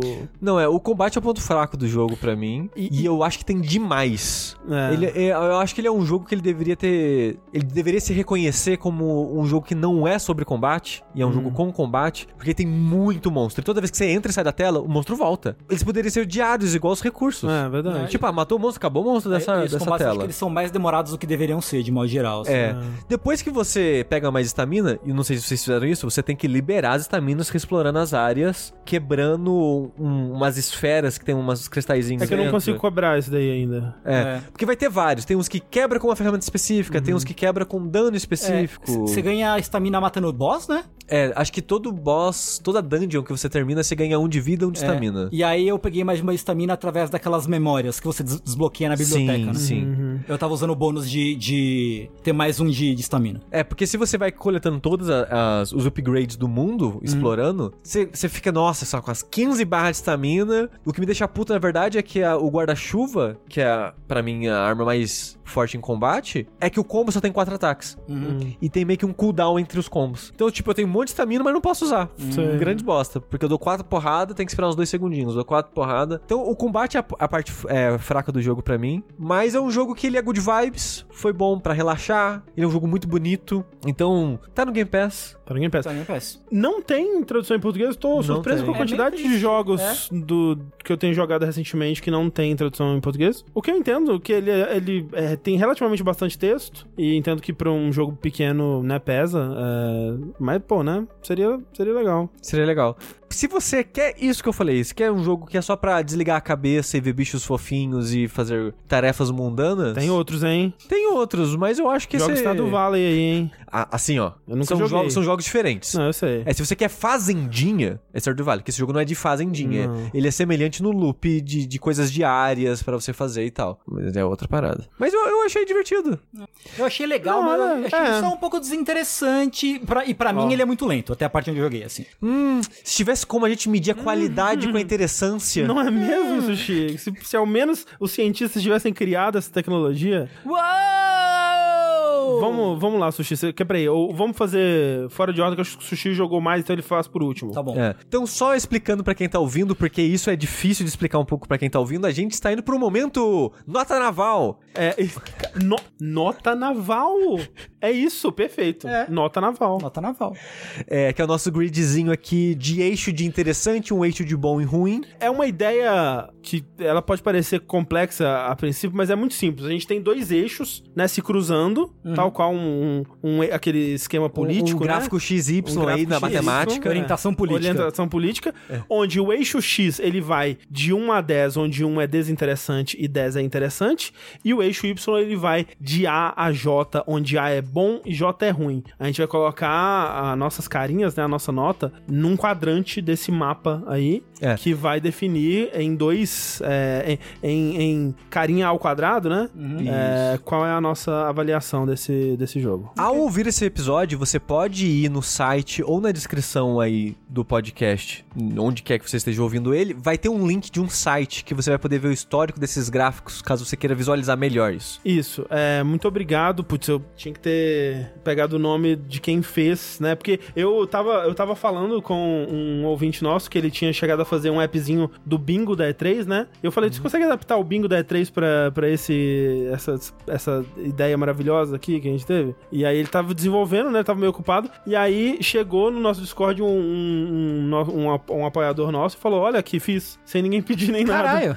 E aí, é, tá lá, eu, eu não, não separei o nome dele hoje, mas eu vou. Separarei pra agradecer. Mas tem o link pra você ver as notas que a gente deu. E também no próprio Discord, se você apoia a gente, tem um canal onde estão postando. É listado bonitinho, né? Exato. Os, as tabelas lá. Mas então tem onde você põe a sua carinha. É tipo, onde você pendura o seu chapéu, né? Uma, um lance meio Raul Gil, assim. isso. Eu ponho o meu chapéu na casa. 3 é. Levemente bom, mas desinteressante. Isso. É, ô Tengu, é por aí, cara. Você tem É. razão, é tipo isso mesmo. Eu vou colocar ele. Caralho, pior que eu acho que é. é o Tengu matou a pau, porque é bem isso. Ô, louco. Acertou o navio. é Maurício Bonetti, o Bo- nome é o Mauri- noivinho da bruxa. Olha aí, muito obrigado. Maurício Bonetti, que fez pra gente o appzinho Um aí. beijo pra Então, você. Muito um beijo. obrigado. Muito obrigado, gente. Aliás, muito obrigado, Maurício. Tá, eu vou dizer, Tengu, que ele é. Eu não consigo, Tengu. É a mesma Você não nota. consegue, É a mesma consegue. nota, Tengu. É isso. Você matou a pau. Não... Meu coração diz que é isso. Entendi, entendi. Nossa, é tão desinteressante assim. O, o engraçado é que pra mim, por causa da estética e do que eu procuro atualmente, porque eu saí do Digimon, Sei. que era uma parada de grinding, assim. Pode crer. Alucinado. Alu- assim. É, assim, é grinding o Digimon World que eu tava jogando. E eu meio que tive que me forçar pra sair dele. Então, sair dele pra um jogo que é grinding, mas mais leve, Uhum. com bichos fofinhos e tal, Faz sentido. me pareceu interessante, sabe? Uhum, uhum. Então eu acho ele. O interesse nele pra mim é positivo. Então eu diria um D7 assim. D. D7. D7. Ok, legal. É. Eu, eu vejo isso. Tá, eu, Eu vou. vejo. Eu vou. Eu fui comovido pelo sushi, pra ficar mais fácil aqui, eu vou aumentar um pouco a interessância. Assim. Porque ele é, ele é muito fofinho, ele tem um- uma criação de universo que ela é interessante. E realmente eu não joguei o suficiente pra ver pra onde isso vai. O sushi fala que não é pra muito lugar interessante. Mas a princípio, né, essa ideia desse mundo que tá sendo corrompido e as, as frutinhas estão. E os bichinhos estão lutando por ele. Eu jurava, André, ó, talvez leve spoilers aqui, tá? Hum. Eu jurava que o jogo ele, no final ele seria um comentário sobre o atual estado do mundo no sentido climático Sei. e de que erros de pessoas do passado estão fudendo a gente hoje em dia e a gente tá Sei. tendo a arcar com isso. Uhum. Porque você descobre que a corrupção, na verdade, ela foi cultivada pela vila que você nasce. Hum. Porque eles usavam ela pra meio que pra adubar o solo. Ah. Só que acabou que saiu do controle, virou Ah. esses monstros. É, tem uma criticazinha aí, né? Então tem muito disso de, olha, a gente cresceu e triunfou em cima de, até, de uma Tá aí tecnologia. a Pô, peraí, que hoje em dia está destruindo o nosso mundo. Peraí, cara. André, André vai até vai aumentar o tempo aí, porra. Pô, legal, legal. legal. É, só que eles apresentam isso, tipo, no 90% da história do jogo. A conclusão da história do jogo fala que, na verdade, a corrupção era algo necessário para resetar e ter um novo ciclo. Eita. E eu vi, então, calma aí, calma aí, então a, a mensagem meio que se perdeu pra mim, sabe? Peraí, peraí, peraí, peraí. Então, volta, volta, volta, um pouquinho, volta, volta. volta, volta. Porque o que você faz no final é usar a corrupção pra matar o último chefe. Hã? Porque você fica meio que sumon, é, pescando com a varinha de pescar do jogo algumas corrupções e ela ataca o último chefe. Porque o que a corrupção queria fazer o tempo todo era isso. Porque o último chefe do jogo era meio que uma Aí, árvore. aí se perdeu um pouquinho, né? É, se perdeu o é. personagem, é. Perdeu um pouco É meio que, lá, uma árvore anciã que meio que ela que dá origem a, a esses seres. Só que ela não queria morrer, aí por ela não querer morrer, aí o- a corrupção nasceu pra ela morrer e fazer o ciclo.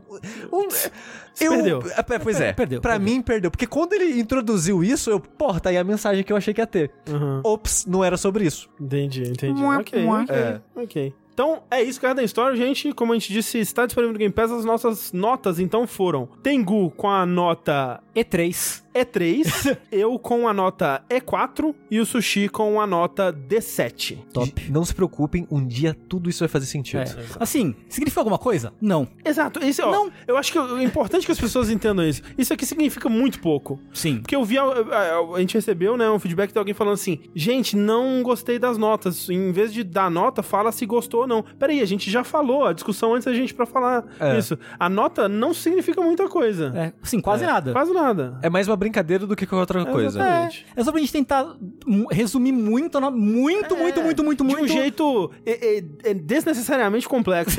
Exato.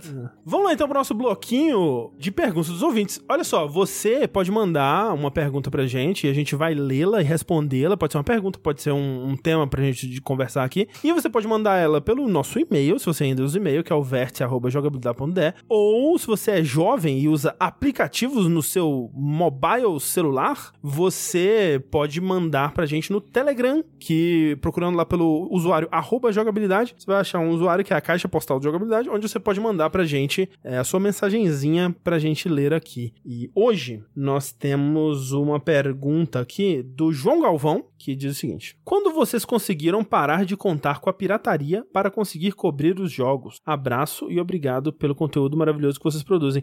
Ah, ele, ele perguntou especificamente sobre para cobrir os jogos. Pra cobertura. É, mas vamos. é, eu tinha lido diferente. Uhum. Como, quando vocês pararam de contar com a pirataria pra jogar, no geral? Nunca. Né? É, não, mentira. Ah, foi quando eu comecei a trabalhar de fato com cobertura de games, eu acho. É que foi um período bom ali, né? Teve um período muito bom no, no final do- do- dos anos 2000, início da década de 2010, assim. É, eu, eu comecei em 2005. Nessa época eu ainda baixava jogo, queimava jogo de Play 2, Uhum, é, uhum. especialmente assim. Mas como eu já tava ganhando dinheirinho, eu já conseguia, tipo, ah, vou segurar um dinheirinho pra comprar um joguinho aqui, um joguinho ali. Então foi por aí. Foi quando eu comecei a, a trabalhar com cobertura de games mesmo. Pra mim foi meio que obrigado, assim, na época do PS3, né? Porque Não é verdade? é, em 2009, quando eu comecei a, a jogar jogo de PS3, é com console emprestado, mas comprando o jogo, em 2010 eu comprei o PS3, não tinha pirataria na época Hum. pra PlayStation. Meu console anterior tinha sido o PSP, que eu joguei pirata mesmo, e no PC por causa do Steam, Isso. Humble Bundle. Exatamente. Né? E era mais fácil comprar esses jogos. Muitas vezes era, sabe, preço de jogo pirata, sabe? Você comprar um jogo no Humble Bundle. Às vezes menos, né? É. Meio que não fazia mais sentido por um tempo pra mim. É, então, é, tipo, né, nesse período, assim, o Steam ainda é muito isso hoje em dia, né, mas quando ele começou pra valer aqui no, no- em vender jogo em real aqui, aí começou a ter bastante jogo indie e tudo mais, que foi por- lá por volta de 2008 a 2010, assim, valia muito mais a pena, né, você ter ali o jogo oficial que vai ter update, que você não vai precisar preocupar com crack, o cara era 4, é, no Steam, né, e o dólar não tava o absurdo que a gente reclamava na época, né, Sim, sim, sim. Porra, que, que, que absurdo é esse Olha, de dólar a quase dois reais? Quando, quando eu tava trabalhando lá na, na Play TV na época, entre 2005 e 2010, pô, comprava jogo importado com dólar a 1,50, É. tá ligado? Ah, tipo, é. pa- pagava. Jogo, jogo que chegava aqui, a gente comprava como uma importadora. Um amigo nosso que, tinha, que trabalhava numa importadora. A gente comprava jogo novo, tipo de Play 3, 360 por 150 reais. 150. Eu lembro quando começou a ter jogo é, prensado aqui no Brasil, Aham. né, e tal. Era, eu lembro de, né, ah, comprei o jogo na moralzinha, assim, sem mercado cinza, sem aquelas importação que o cara trazia os jogos fora da caixa num- numa mala, Aham, sabe? aham. É, é por, sabe, 130. É, é, tipo isso, 120, lançamento. 130, é. E na época eu achava caríssimo. É. Pois é. É, mas, nossa, nessa época, no começo do PS3, era muito Mercado Livre e revenda, assim, porque eu comprava, sei lá, Bioshock 1 de PS3 por 50 reais. Uhum. Uncharted, eu comprava muito jogo Qual usado. que era aquele site de, de empresta, de, de venda de jogo usado? Como é? É, troca jogo. Troca jogo. Troca jogo. Troca jogo. Troca jogo. Pô, já encontrei é, muita, muitos estranhos no, em frente à leitura do shopping. Leitura é uma loja de livros de, de BH. Não sei se tem em outro lugar do Brasil. Eu reencontrei o Cabs, um ouvinte nosso no Troca Jogo, sabia disso? Olha aí. Caralho. Fica, fica uma história da minha vida, que o Cabs, eu e o Cabs era os top comentaristas do downloading, que tinha um, um ranking de número de comentário basicamente no canto do site. Uhum. E a gente nunca interagiu muito lá. Até que um dia eu tinha colocado uns jogos pra trocar e ele apareceu e me reconheceu lá. Olha aí. Você é meu arqui-inimigo de comentários do downloading. É, eventualmente, quando a gente mudou pra São Paulo, eu encontrei ele pessoalmente, a gente já foi comer junto, essas Top. coisas todas. E aí, caíram na porrada pra ver quem era o maior É, comentarista. Um beijo, Cabs. Beijo, cara. Beijo. Vamos então aqui para a segunda perguntinha da noite, que é a do Michel Guiar. E ele diz o seguinte: Olá, jogabilideiros. Estou num momento que nunca me aconteceu antes. Não estou tendo satisfação em jogar videogames. Acontece. Ainda me interesso pela indústria, acompanho as notícias e lançamentos, mas na hora de jogar, pulo de jogo em jogo e não me animo com nenhum. Já até tentei jogos que normalmente não são do meu gosto, como roguelikes. Assinei o Game Pass para ter acesso ao ecossistema do Xbox pela primeira vez e apesar de ótima experiência com o xCloud, não ajudou. Comprei o Horizon Forbidden West no lançamento e até hoje eu não instalei. Vocês já passaram por isso? Tem alguma sugestão do que fazer? Um abraço a todos. Eu passo todos os anos. É, é bem comum. É meio que bem pra mim é comum. um ciclo, assim. Tem tipo um, dois meses no ano que eu meio que vou no automático, assim, sabe? Meio que procurando algo que fisgue um pouco mais meu interesse, mas meio que desanimado no geral. Mas é um ciclo pra mim, assim, vai É, e vem. Às vezes é o tipo de jogo que você tá jogando, às vezes é um período que não tá nenhum jogo que te interessa mesmo. Às vezes é você, né? Tipo, às vezes tá saturado, sei lá. É uma época da sua vida. É, tá uma época da sua assim, vida. É. É. É, e às vezes é meio que você se sente impelido a jogar coisas pelo FOMO, né? Também. E às vezes você não tá na vibe daquilo, É, né? e pra isso eu recomendo abraçar o Jomo, que é o Joy of Missing Out. Joy of Missing Out. Caralho, eu quero muito. É, que é gostoso demais não jogar o que todo mundo tá jogando. Gostoso Exato, demais. Exato. Jomo é muito bom. Caralho, eu quero. Ó, vou, vou entrar pra igreja do Jomo. Tem Puta, meu... Jomo é uma delícia.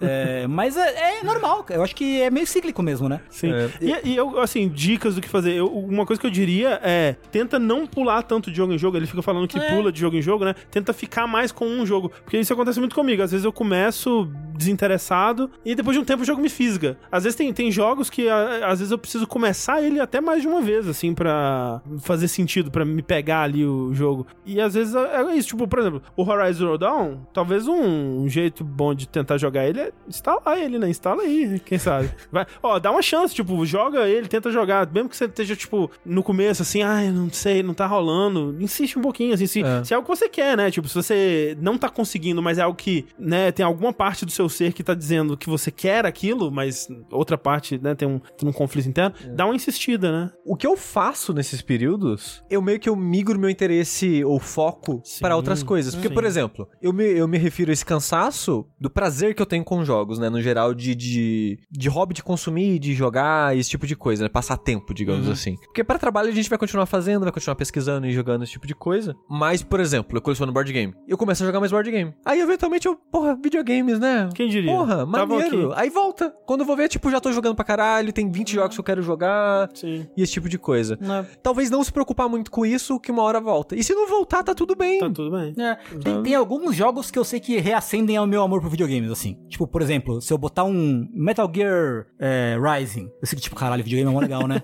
Caralho, pode crer. É, uns jogos assim, eu falo, nossa, né, videogame é mó bom. É, se pra voltar pra um jogo que você gosta muito. Revisitar algum jogo, né, que, que é um, um favorito seu aí, É. talvez dê uma recendida. Sim. É isso. Muito obrigado, gente. Todo mundo que mandou as suas perguntinhas aí pra gente, mande você também a sua lá pro nosso Telegram, arroba jogabilidade. Quem sabe a gente pode ler ela aí em um próximo episódio. Olha, o, o, o Aguiar, Michel, Michel, Aguiar, que Michel. mandou a pergunta no chat. Um beijo. Beijo. Obrigado você. Vamos lá então para o nosso segundo bloquinho de notícias da noite. Vamos. Porque eu tenho novidades aqui assustadoras sobre o mundo dos videogames, gente. Vocês não. não vão conseguir dormir à noite depois dessa Oh, não. os resultados aí da pesquisa mensal do NPD, né, que reúne aí dados de vendas de hardware e software de, de, de- consoles, principalmente, né, saiu para o mês de junho e replicando um rumo, né, uma, uma, Tendência? uma tendência, tava, eu, eu, eu tava numa essa trend, mas eu não queria ser o Rafa. Não, não pode. ser Essa, essa é uma coisa que não pode trazer na ausência do Rafa.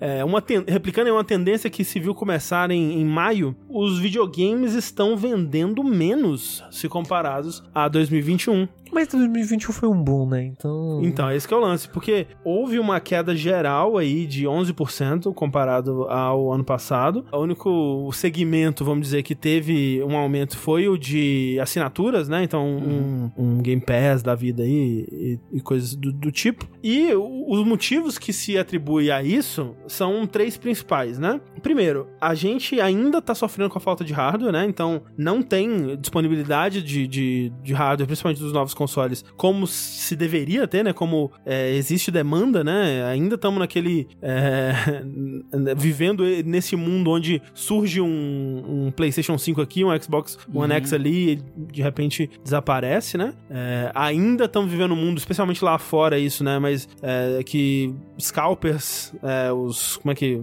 Seria. É o- atravessador, talvez? Eu não sei se é, esse é exatamente Eu esse acho, termo. que, eu acho que em português usa scalper mesmo. O pessoal que É, de compra é. e revenda. É, que compram, né, com usam bots pra comprar o- o- os furafilhos cambistas, né? Cambista, cambista. Cambista de, de produto em vez Cambista de. de produto, é. Que, Ticket. que usam bots pra comprar quando eles es- os, só- os consoles aparecem, né, e revendem a preços absurdos. É, ainda é um problema lá fora. O segundo motivo, não teve muito jogo grande, é, pelo menos desde Elden Ring, vamos dizer, né? É. E, e, assim, eu acho que esse ano tá bem fraco pra Tá- lançamento, viu? Exato, por especialmente enquanto. em termos de jogos grandes, né? Assim, bem pouca coisa, né? É. Acho que é por isso que Elden Ring, né, veio aí destruindo e.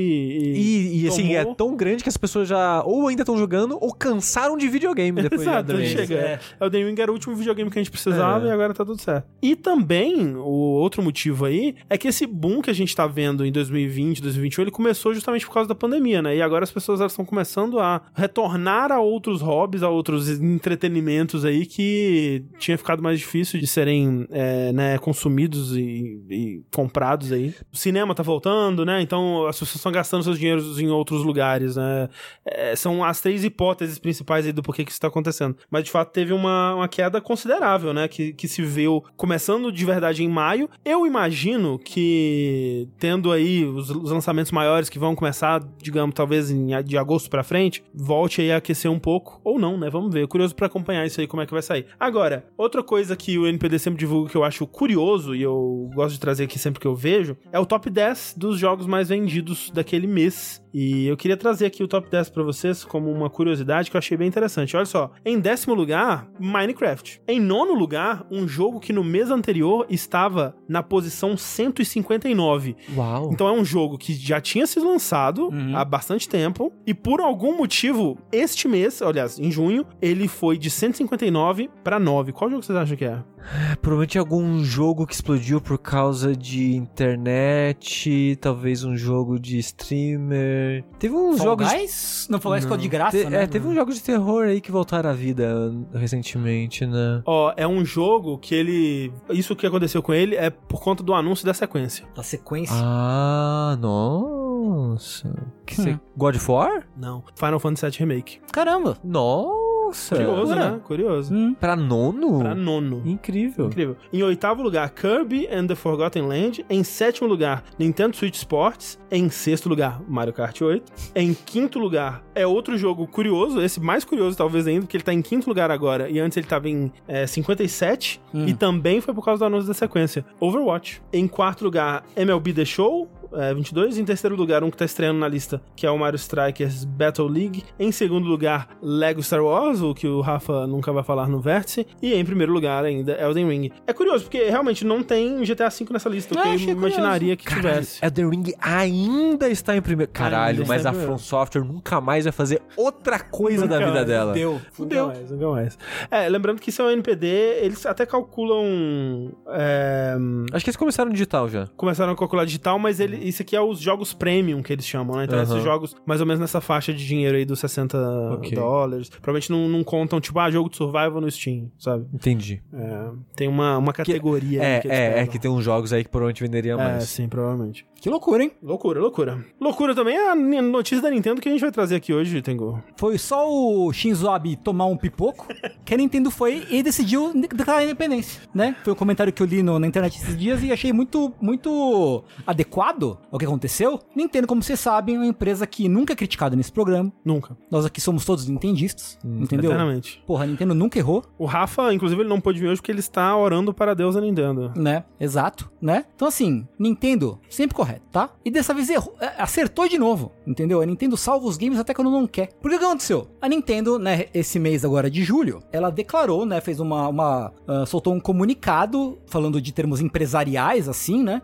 Eles chamam de iniciativas de responsabilidade social da Sim. empresa. né? falando é, uma coisa muito. é, na verdade, é um documento que vai além só disso, mas fala, que fala uma coisa muito interessante. A Nintendo vai começar a reconhecer parceiros ah, de mesmo sexo, né? O que é muito interessante por, por alguns motivos, né? Primeiro que assim, porra, ainda bem, aleluia. E Isso falando especialmente de empresários, de, de trabalhadores da empresa, né? Isso, é tipo, é- não, não é sobre Isso. os jogadores, tipo, não é... Não, não, não, não, não, não, não. Você aí não pode jogar os nossos jogos, né? Não- Você gay não pode É. jogar jogos da Nintendo. Não. É, tá falando de funcionários da Nintendo. Isso, isso. né? Ela então ela passa a reconhecer tanto casais de mesmo sexo, né, homossexuais, quanto pessoas, é, mesmo que sejam heterossexuais, que estejam meio que numa união estável, assim, pelo que eu entendi do que eu li do, do- Sim, do sim. documento, né? É. E- isso quer dizer em termos práticos que, por exemplo, minha esposa, ela trabalha na Nintendo, digamos. Ela, como funcionária da Nintendo, ela recebe benefícios, né? Tem refeição, plano de saúde, não sei o que, não sei o que. É, se eu sou casado legalmente com ela, eu posso gozar desses benefícios. Se eu não sou casado oficialmente com essa pessoa, eu não tenho direito. Não sou incluso nesses benefícios. A Nintendo disse que se você é casado é, com uma pessoa, né? Você tá junto com uma pessoa de mesmo sexo, essa pessoa também tem direito aos benefícios ah, do funcionário que funcionário teria. Que antes eram só pra casais héteros e, e casados legalmente, né? Tem num, num específico É, lá. E por que que isso é legal, bacana, maneiro? Porque o Japão não reconhece oficialmente casamento homossexual. Isso, É, teve... Foi banido É, recentemente. teve uma, algumas regressões recentes. A gente tem visto, né, em vários lugares do mundo, né, regressões é, em relação a conquistas, assim, que, que tinham acontecido e agora estamos voltando atrás nelas. E teve recentemente, né, esse um caso no, no Japão, acho que foi mês passado, foi em junho mesmo, onde três casais estavam pedindo compensação do, do governo japonês por, né, não estarem desfrutando, né, dos benefícios que casados héteros, né, eh, desfrutavam. E a corte japonesa decidiu contra eles, disse que não era inconstitucional banir esses benefícios a casais eh, gays, né, casais LGBT. É um país, né, que tem uma, uma tradição aí de uma tradição e modernidade, né, de, de- desse tipo de coisa. É um país onde pra pessoa trans ser reconhecida, Nossa, né, com Isso é uma maluquice do caralho, né? né, ter o gênero reconhecido precisa passar por um, um processo de castramento, né, de É, esterilização. Pra ela, pra cirúrgico. ela, pra ela poder mudar o nome dela no- na documentação oficial, tem uma série de critérios absurdos e um deles é: os seus genitais não podem estar funcionando. Então, assim, é esse nível do, do país, né? Assim, É. da- da- das decisões em, em- em relação a esse tipo de coisa. É absurdo, é bem absurdo, bem E, absurdo. e o interessante isso da Nintendo é que, um, ela tá indo contra né, leis e coisas do governo, Uhum. só que como perante a lei os casais não são tidos como um casamento oficial, Uhum. não são marido e mulher perante a lei, a Nintendo abre um parênteses aí disso. Uhum. Se moram juntos e são um- considerados Um um casal, casal. a gente vai considerar como um Independente casamento. do governo, né? É, Independente do governo, governo. Isso que é o interessante, eu acho, da, da Sim, notícia, sim. sabe? Sim. Tá certo que é. Quando a gente daqui olha e pensa, porra, Nintendo é o mínimo, mas ela tá indo além do que ela deveria, dadas as circunstâncias. É, co- considerando o contexto Japão, ela tá sendo super ultra progressiva. Sim. Que Sabe? é, que é triste pra caralho. que é né? bem triste, né? O Japão é um país, né, como a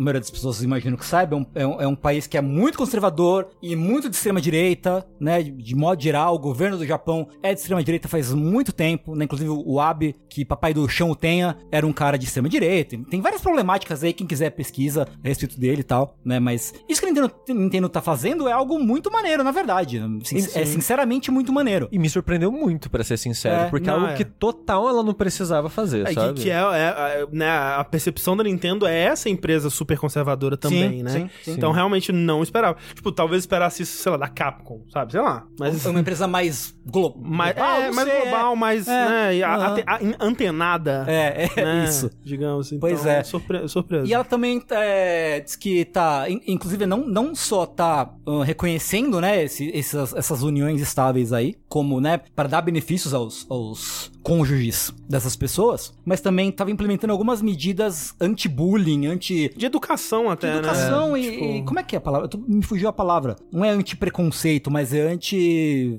Talvez seja anti-preconceito a palavra, mas Talvez. tipo, para garantir que as pessoas, que os LGBTQIA tenham um ambiente de trabalho menos agressivo, mais acolhedor, né? Tentando mudar um pouco a, a, a mentalidade e o comportamento de pessoas que possam ser é, mais, mais preconceituosas, mais é, filhos da um- puta, de modo um geral. ambiente mais inclusivo. Inclusivo, é, sim. Né? Tentando promover medidas de inclusão. Sim. O que é, de novo, muito legal. Sim, Sim. Né? E inesperado. E, né, e, é, infelizmente inesperado. Infelizmente inesperado. exato. Né? Sim. Pois é. O que não é muito legal, Sushi, O que não é muito legal, André, é gastar rios de dinheiro em, em jogos free to play. é o meu sonho. Pra, pra mim, né? Pra, Pro estúdio, porra, maneiro pra caralho. Pra alguém deve ser legal. É, sem dúvida. Tem gente que. Eu, ó, tem gente que. Eu queria ser rico o suficiente pra fazer isso.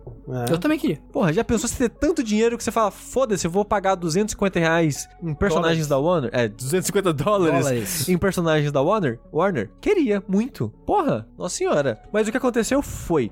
Foi anunciado já há alguns meses, acho que foi o ano passado, né? Talvez. O, o jogo Multiversus, que é basicamente o, o Smash da Warner e adjacentes aí. Que, né, tem um meme lá do Salsicha, que veio 15 meses. 15 meses, 15 anos atrasados, esse tipo coisas do tipo, né? Uhum.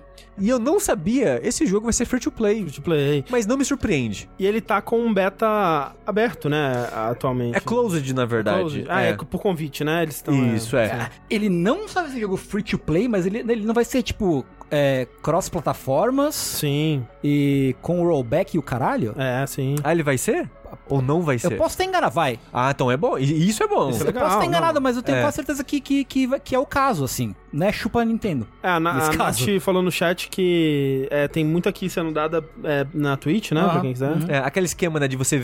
Pra cada hora que você vê de streaming, você tem a chance de ganhar É. né, o... Aqui. O que é uma, uma parada meio que um sistema já embutido na Twitch que é muito comum pra betas, man. Betas. É, Uhum. ter isso de você assistir o streamer jogando o jogo, você tem a chance de, de receber uma key do jogo. Uhum. É, estão dizendo que né, nesse caso do, do, do coisa não é nem chance. É garantido? É garantido É, você tem que assistir uma hora. uma hora, isso. Ah, isso. interessante, interessante. É. É, e, e assim, é, né, a gente vai falar de um, de um aspecto zoado do jogo, mas na parte de jogo mesmo, o que eu tenho ouvido são im- impressões bem positivas. Uhum. Não ouvi muito especificamente, e aí seria legal o Rafa tá aqui, né? Infelizmente ele não pôde participar hoje, mas não ouvi muito especificamente de, de jogadores de Smash, né? Mas vi gente falando bem, vi gente que, que jogou e gostou bastante. Talvez. Mas a parada é, como é um jogo free to play, ele precisa tirar dinheiro de algum lugar. Afinal de contas, capitalismo. E as maneiras que ele tem pra fazer isso é, obviamente, milhares de microtransações. Algumas delas você consegue fazer com o recurso do jogo, jogando o próprio jogo. É que tem dois recursos, né? Tem as moedas e tem o Glimium, que é a moeda premium do, do jogo. Exato. Os personagens e parte das customizações do jogo você consegue comprar com, as- com os dois recursos. Então, os personagens e parte da parte cosmética você consegue consegue comprar com os dois recursos, ou então, o jogo ele só começa com cinco personagens, o que eu acho bizarríssimo. É bizarro. É que é quatro personagens e o quinto você libera fazendo o tutorial, que é a Mulher Maravilha. Então, basicamente cinco, né? Porque se é a primeira vez que você vai jogar, você vai fazer o Ah, tutorial, sim, né? sim, sim. Cinco personagens. É, o resto você tem que liberar a lá o alzinho. Você tem que comprar o personagem, seja com recurso do jogo ou com dinheiro de verdade. Que na verdade não é dinheiro de verdade, é toda aquela porra de você tem que comprar um recurso dentro do jogo que só é comprado com dinheiro de verdade. E é Mas sempre- nunca fecha na quantidade que você quer, né? Exato, Tipo, exato. eu tava vendo aqui, por exemplo, o, o personagem, ele custa 700 Gleamium, né? Mas o, o menor pacote que tem é o de 450 Gleamium, Caralho, que ódio. que lá fora é 5 dólares e aqui eles estão fazendo uma conversão até que é ok, que é multiplicar por 3, então 15 reais. Mas depois de 450, o próximo é mil. Então ou você paga mil, e aí eles querem que você fique aquela coisa tipo, putz, paguei mil, mas eu só queria comprar um personagem. Mas agora eu tenho esses, o quê? 300 300 aqui que não dá nada, então eu vou comprar mais um pra completar em alguma outra coisa, porque senão eu tenho dinheiro parado no jogo. Ah, é, é maldoso isso É, aí. é- é matemática É, maligna. É do mal esse É- é bem negócio, do não é mal. legal E é- não. Não é, e todo jogo com... Todo jogo, é, não é exclusividade isso, desse é, jogo, é. não. Acho que quase nenhum jogo hoje em dia aceita o dinheiro direto. Isso é desde, sempre através disso. Isso desde Xbox Live Arcade, né? Os, Sim. os Microsoft Points antigamente já era essa porra. Ah, tinha isso no, no Tinha, Xbox. tinha. É, você vai ver comprar cartão pré-pago, tipo da PSN, da Nintendo Network, assim, do Switch É, Online. os caras. É, né? é a mesma coisa. Tem um continua game tudo- design ali pra te fuder. Tem, Sim. E então esse jogo ele tem isso, mas se você se dedicar o suficiente e jogar pra caralho o jogo, você eventualmente vai conseguindo as moedinhas do jogo e vai liberando os personagens que você quer. Meritocracia, né? É. Porém, tem coisa no jogo que é só com dinheiro, dinheiro vivo ali. Uhum. Comprando as moedinhas e querendo no golpe é, das contas quebradas. A parada é, se você quer a roupinha dos personagens, faz de conta que você, ah, nossa, eu sou muito fã da Warner, queria a roupinha de todo mundo. Se prepara, porque o jogo é free to play, mas a roupa não. Hum. E ter todas as roupas custa em média por faixa de 250 dólares. É que fazendo a tradução multiplicando por. É, Pelo valor do jogo Três? que é três por vezes. três, né? Seria tipo 760, 750. Para ter todas as skins de todo mundo. É, É. nesse momento inicial. No momento é inicial, claro que, sim. tipo, talvez quando lançar o jogo eles mudem pra ser tudo adquirível, conquistável através da moeda do jogo. Mas, né? E, tipo, eu até acho que esse valor, comparado a um. Como é que chama aquele da. do Zelda-like lá? O Ah, o Genshin. Genshin Impact. Ganchinho, ganchinho. Deve ser pouco, né? Eu imagino que pra você ter todos os itens de um Genshin Impact da vida, você tem que hipotecar Ah, um você, não, navio. você não viu o Diablo, que era, sei lá, 400 mil dólares? É, assim, Uma O parada problema é que o Genshin é gacha, né? É, Não é- não é Você não garantido. pode comprar o que você quer, né? É. É. Pelo menos isso, né? Pelo menos o multiverso não é, não é gacha. É. É, Nossa, é. É, não, é complicado isso aí. É bem complicado. Mas sim, eu, eu, na verdade eu, eu coloquei essa notícia na pauta, menos por conta disso, mas mais por conta de uma outra coisa que eu vi o pessoal do Giant Bomb fazendo no podcast que eu queria fazer com vocês, que é vazou uma lista aí, né? Tem uma lista sendo montada de vazamentos de personagens desse jogo, que é uma lista de, ah, de insiders, de coisas que vazou em imagem, de coisas que foi feito por data mining no Sim, jogo, sim, sim, né? sim. Vários personagens que as pessoas sabem ou acham, né? Ou que em algum momento suspeitavam que ia entrar. E aí eu vou ler o nome de dois personagens e você me diz qual que é o que vai entrar no. Tá no. Porque tem um, ó, eu vou ler dois, né? Um eu inventei Tá bom? e o outro é um rumor verídico de que esse personagem Confirmado. vai, Ok. vai entrar. Tá, Ó, vem. Neil ou Bud, o cachorro basquetebolista. New. Neo. É verdade, você tem razão. Mas o Bud, o cachorro basquetebolista, seria bem legal, hein? É... Seria, mas o cachorro... Se- Não seria legal se fossem os dois. Sa- Sabia que esse cachorro faleceu? É mesmo? É. Triste. E deu tanta cabeçada na, na, na bola de basquete que ele morreu. Não é possível. É sério. É sério? Sim. Caralho. Agora, agora eu não vou continuar com o meu jogo, vamos pra próxima. Acabando com o clima do... Vai, vai, continua, tá, não, continua. ó, porra, o próximo é um cachorro também, agora só pra ficar pensando em cachorro, essa porra. Coragem ou com covarde ou a bruxa má. Coragem. Coragem. A bruxa má. Uau. Ron Weasley ou Sheldon Cooper. Sheldon Cooper Sheldon. total. Seria maravilhoso, né? Mas é Ron Weasley. Ah, ok. infelizmente. Mas seria incrível se tivesse o Sheldon no... E aí, obviamente tem um ataque que ele fazia bazinga. Com Bazinga. certeza, com certeza. Sim. Raven da DC ou Raven da Visões da Raven? É, Visões da Raven, Raven. da Raven. Mas visões da Raven na Nickelodeon. Sei É lá, é porque é por isso que eu inventei, porque é Raven da DC.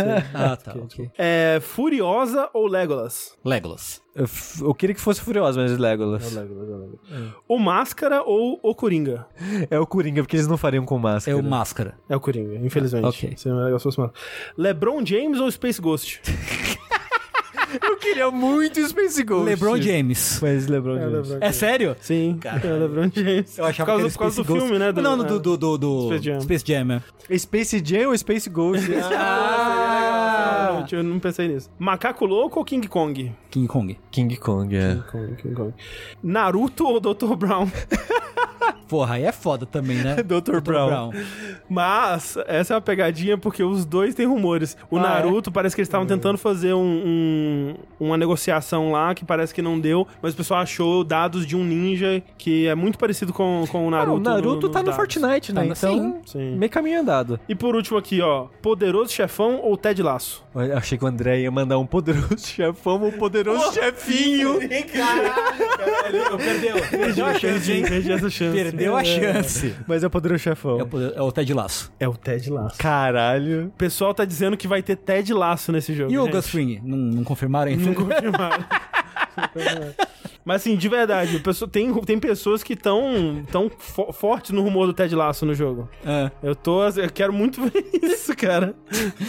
Imagina que incrível. É, amei. Vamos lá então pro nosso segundo bloco de joguinhos da noite aqui. E vamos falar sobre um jogo que já lançou há mais tempo, né? Foi um dos jogos que se perderam aí, que a gente acabou não, não cobrindo. Ele é de maio, né? Uma coisa assim? É, eu acho que ele lançou no- quando a gente tava no, no meio da mudança, assim, Eu né? acho que É? foi. Naquele período ali. Sei. Se pá, ele talvez seja março, não sei. É. Faz, faz alguns meses já. Tem algum aí. tempinho, né? Que é o Citizen Sleeper. É outro jogo que está no Game Pass. E é outro jogo que não tem em português. E esse precisa. Pra É esse esse. seria muito importante. E também entendo, né, que também é um jogo pequeno e com muito texto, então fica pesado pra localizar, né? Mas eu acho que tem chance. Porque apesar dele ser um RPG com fo- foco né, em história e tal, ele tá sendo atualizado com o tempo, né? Já. Esse mês, né? Daqui, sei lá, uma semana vai ser uma atualização que é basicamente uma expansão Sim. né, do jogo. Eu chutaria que quando ele sair pra outras plataformas, vai vir com a tradução, É. alguma coisa assim. Tomara. Porque ele também só tá disponível é, no PC e Xbox por enquanto. né? Sim, no Steam e Xbox, plataformas É. Xbox, né? É o novo jogo do pessoal daquele é, é, In Other Waters, né? Que é de 2020. É um jogo parecido. É um jogo bastante narrativo e, na verdade, em termos de primeiras impressões, assim, né? Quando você abre o jogo e, e vê o que, que ele te apresenta de cara assim, dá uma vibe bastante Disco Elysium, né? Você acha, tipo, Bastante. putz, vai ser um Disco Elysium-like, né? Uhum. E ele usa a, a estrutura de apresentar texto do Disco Elysium, Que né? é- De uma coluna no Isso. canto da tela. Que é aquela coisa que até o- os, os devs falaram que era textinhos pequenos, né? Isso. E lembra um pouco também os jogos que influenciaram o Disco Elysium, tipo Planescape Torment, essas coisas assim. né? E, eu queria dizer que perceberem isso, que o texto tem que ser mais sucinto, dinâmico, digamos assim, é uma das melhores coisas pra jogo narrativo pra mim, porque tem jogos mais antigos que é parede de texto sem se preocupar com a percepção do jogador, do leitor, daquele bloco de texto, né? Sim, De- sim. Olha lá, esse tipo de no coisa. chat que tem pra Switch também. Ah, Ah, não, nossa, top. eu não sabia não. Pô, parece um bom jogo de jogar no Switch. Tipo, será será que saiu junto? Porque eu tinha pesquisado e visto que era só PC. eu vi e hoje Xbox. isso, eu não É. tinha visto o Switch. Enfim. Mas é, mas isso de pensarem, ok, vamos contar o que a gente quer contar de uma forma mais sucinta, em parágrafos mais curtos, de pouco em pouco, né, Pra não ver de brá, daquele jeito, pra mim flui tão mais fácil ler assim, Sim, sim, sim. a maneira que eles Eu fazem. gosto. Mas assim, ele não é, eu, eu diria pelo menos que ele não é um Disco Elysium-like. Ele... Eu acho que ele até é, mas ele é um escopo bem menor, assim. É que assim, pra mim, enquanto o Disco Elysium, ele é um RPG, né, onde a Sim, narrativa, ela é parte do jogo, ela é parte do gameplay, no, no Citizen Sleeper, eu vejo a narrativa até bem separada do que você consideraria as mecânicas de gameplay do jogo mesmo. Uhum. Que eu diria que ele é mais um jogo de gerenciar recurso. E, e- e você tem, né, vários tipos de recursos, a gente vai falar mais sobre isso, mas com algumas mecânicas que me remetem até a jogos de tabuleiro e tal, onde as recompensas por interagir de forma correta, de forma eficiente com essas, eh, esses recursos, esses mecanismos, vai te dar a narrativa. Tanto que, Aham. tipo, a parte da narrativa, ela, ela quase nunca afeta, ou acho que nunca afeta o que vai acontecer no jogo. Tipo, É, não, é, não é como. Você não pode morrer no meio de uma sessão narrativa, por É. exemplo, que nem no Disco Elysium, Sim, sabe? sim, sim. É, e acho que não tem. Não sei se tem. é, Na verdade, eu não sei. Se tem, assim, respostas certas e, erra- Não tem. e erradas. É Assim, eu não joguei duas mais de uma vez, mas eu testei eh, em alguns momentos e é muito aquela coisa de tipo, durante as, as sessões de texto, né? Você tem decisões ali, umas escolhas que você pode decidir como responder, mas é mais ditando o tom mesmo da conversa, né? É, tipo, você pode até encerrar algumas conversas mais cedo ou demonstrar interesse em outros, outros assuntos, né? Mas é mais isso, você não tá tomando decisões. As decisões são tomadas fora disso, são Sim. tomadas na parte mais mecânica do, do jogo. Sabe o que a estrutura dele me lembra? Meio que RPG solo. Hum. É, seja livro-jogo ou seja RPG solos que existem hoje em dia, que são sistemas de RPG onde o jogador joga sozinho interagindo com o livro diretamente. Sei, sei. Me parece muito isso porque, que nem se fala, ele tem muito de sistema de RPG de atributo, rolar dado pra decidir as coisas, mas a maneira que você usa esse- esses resultados no, no jogo e as consequências dele me lembra muito isso. É, mas até o, o RPG, o, o livro te, o livro, livro jogo, né? Tem as mecânicas, elas estão inseridas na parte da história, né? E nesse eu vejo bem separado, tipo, tem a parte das mecânicas aqui e tem a parte da história aqui, né? E a história ela é recompensa pelas mecânicas, né? Tem essa, essa, esse quê de Disco Elysium, mas ele não é bem isso. E dando uma ideia, né, sobre o que ele fala, você nesse jogo você é um sleeper, um termo nesse mundo que se aplica a uma, uma consciência que ela é é uma consciência humana emulada dentro de um android, né, de um, de um robô. Você se aluga pra empresa, tipo, a empresa vai te contratar, mas ela vai na verdade alugar a sua consciência, ela vai fazer uma cópia da sua consciência, colocar num robô. Por algum motivo, enquanto isso tá acontecendo, você fica num sono criogênico, você não existe, por isso que é sleeper. O seu corpo de verdade tá dormindo enquanto sua consciência tá nesse robô, trabalhando pra essa empresa. E aí, pra empresa é vantajoso porque é um universo que já teve problema com inteligência artificial, né? Que né, a inteligência artificial é muito perigosa, é muito volátil. Então você tem uma inteligência humana que ela é uma inteligência avançada, mas não tão perigosa quanto a inteligência artificial. E não tem os problemas de um trabalhador humano de carne e osso mesmo, né? Que é muito mais fácil de consertar se tiver algum acidente. Tem é, um distanciamento emocional maior. Não- não- você não tem que pensar em questões humanitárias, né? Você pode realmente tratar aquilo como se fosse uma máquina mesmo. E aí ele me lembra um, ele me lembra um pouco Severance, né? A, a série é, Ruptura, né? Que a gente falou no Fora da Caixa ah, algumas vezes aí. Quem diria, essa pessoa que tá, essa mente, essa consciência que tá nesse robô, é uma pessoa própria. É uma pessoa diferente do humano que cedeu essa consciência, né?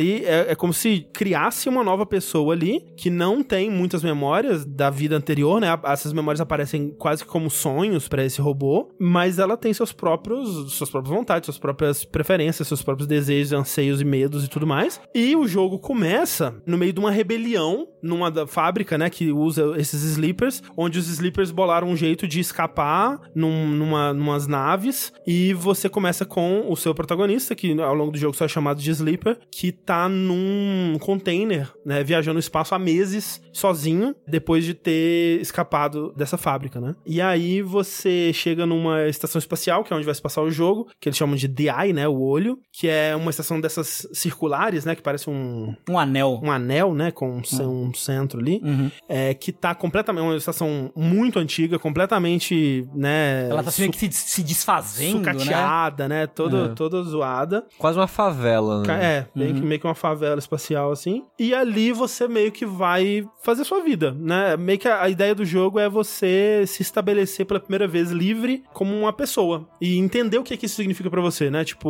o que, que é pra esse personagem ser uma pessoa, o que, que esse personagem gosta de fazer, no que, que ele é, é bom, né, de fazer, o que, que isso significa, né? Então você vai, ah, arrumar um lugar pra morar, você vai, no começo, ah, arrumar um jeito de comer, onde que eu vou comer, precisa trabalhar pra comer, né? E aí, algumas complicações aí, além disso, né? Que você, o, o- eles chamam de, do seu frame, né? Que é o seu corpo robótico, tem uma obsolescência programada, né? Que é, tipo, uma medida de segurança dessa empresa que se, ó, se esse robô ficar muito longe da gente, se eles tentarem fugir, passou um tempinho, eles desligam, eles param de funcionar, porque a gente administra um soro neles, que só a empresa tem a- a- o acesso a esse, esse medicamento, a esse, essa substância química, que é o que mantém esse, esse robô, né, esse, esse, esse sleeper funcionando.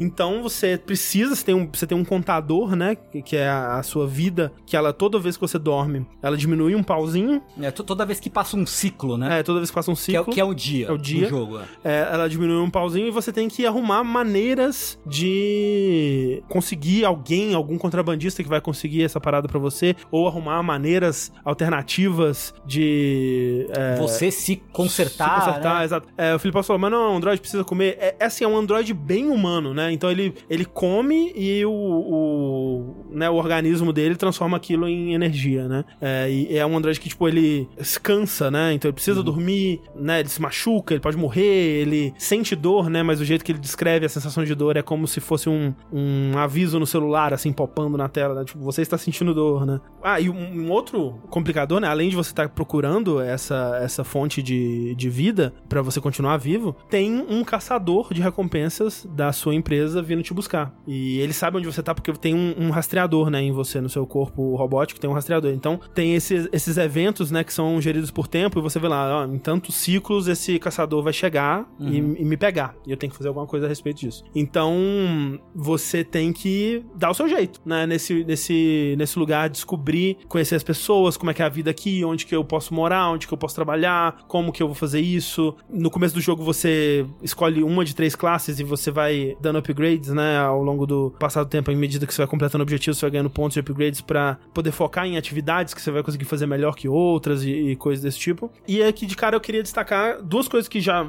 muito imediatamente foram impressionantes para mim, que é a arte do jogo, eu acho Nossa. muito linda, muito. muito, linda. Tipo, o cenário é bem simples, é um 3D simples, né? E meio que o, o, o que você tem de cenário é um, meio que um, uma visão bem afastada, né, dessa estação. Mas a arte dos personagens, cara, é muito legal. Nossa, muito legal. também. O design de tecnologia do, do né, de- desse mundo, né? A tecnologia, aquela tecnologia bem usada, com aparência antiga, meio retrô. E aqueles personagens cansados, né? Tipo, é, Tem um peso, tem um assim, pe- né? é exato, assim, é muito, muito legal. Mas ao mesmo tempo, cores vibrantes. Co- é Exato, é um, é um estilo meio anime, meio. Me lembra um pouco a arte do, do Bruno, Bruno Freire. Me lembra também, me lembra web, webcomic, assim. Webcomic, é. É, é. Ah, Então é, é uma arte muito linda, sim. é mais limitada, né? Você tem basicamente um retrato pra cada personagem. Tem alguns personagens que tem mais de um. Não tem dublagem. Não Não, tem tem dublagem, não tem, tipo, cenários específicos, né? Ah, esse cara tá no restaurante, não vai ter o cenário do restaurante. Então, é um jogo que você vê que o orçamento dele é, é, é limitado, mas ele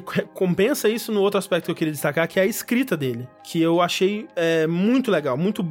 É, é uma, uma escrita que te dá muita sensação de estar nesse mundo, né? Que cumpre a ausência que o cenário é, faz, né? Então, é, é, você consegue ter uma noção dos lugares, de como que é viver nesse mundo, como que é a sensação desse sleeper, né? De como que é você ser essa mente humana nesse corpo robô, né? Tem coisas que eles falam de tipo ao lag minúsculo que existe entre você pensar em fazer alguma coisa e fazer aquela coisa, né? Algo que, que ele, que ele esquece, mas que tá lá sempre incomodando, de, desconectando dessa experiência, né? Falar da, do- do- dos sonhos, né? De como que é lembrar dessas memórias de uma vida antiga que você não consegue. É, que ele fala que é como se. É como você lembrar que você tem alguma coisa importante pra fazer, mas você não consegue é, lembrar o que, né? E é aquele, aquele incômodo, aquela, aquela coisa coçando ali na sua cabeça e não dá pra. É, é legal quando ele descreve também quando você vai hacke- entrar no mundo do, do- da hackea- hackeamento. É que ele tem um, um cyber. um cyberespaço, né? É, assim. e aí ele falando que ele vê os fios correndo e os nódulos e Sim. ele veio que ele narra essa experiência quase como fosse uma coisa espiritual, É, assim,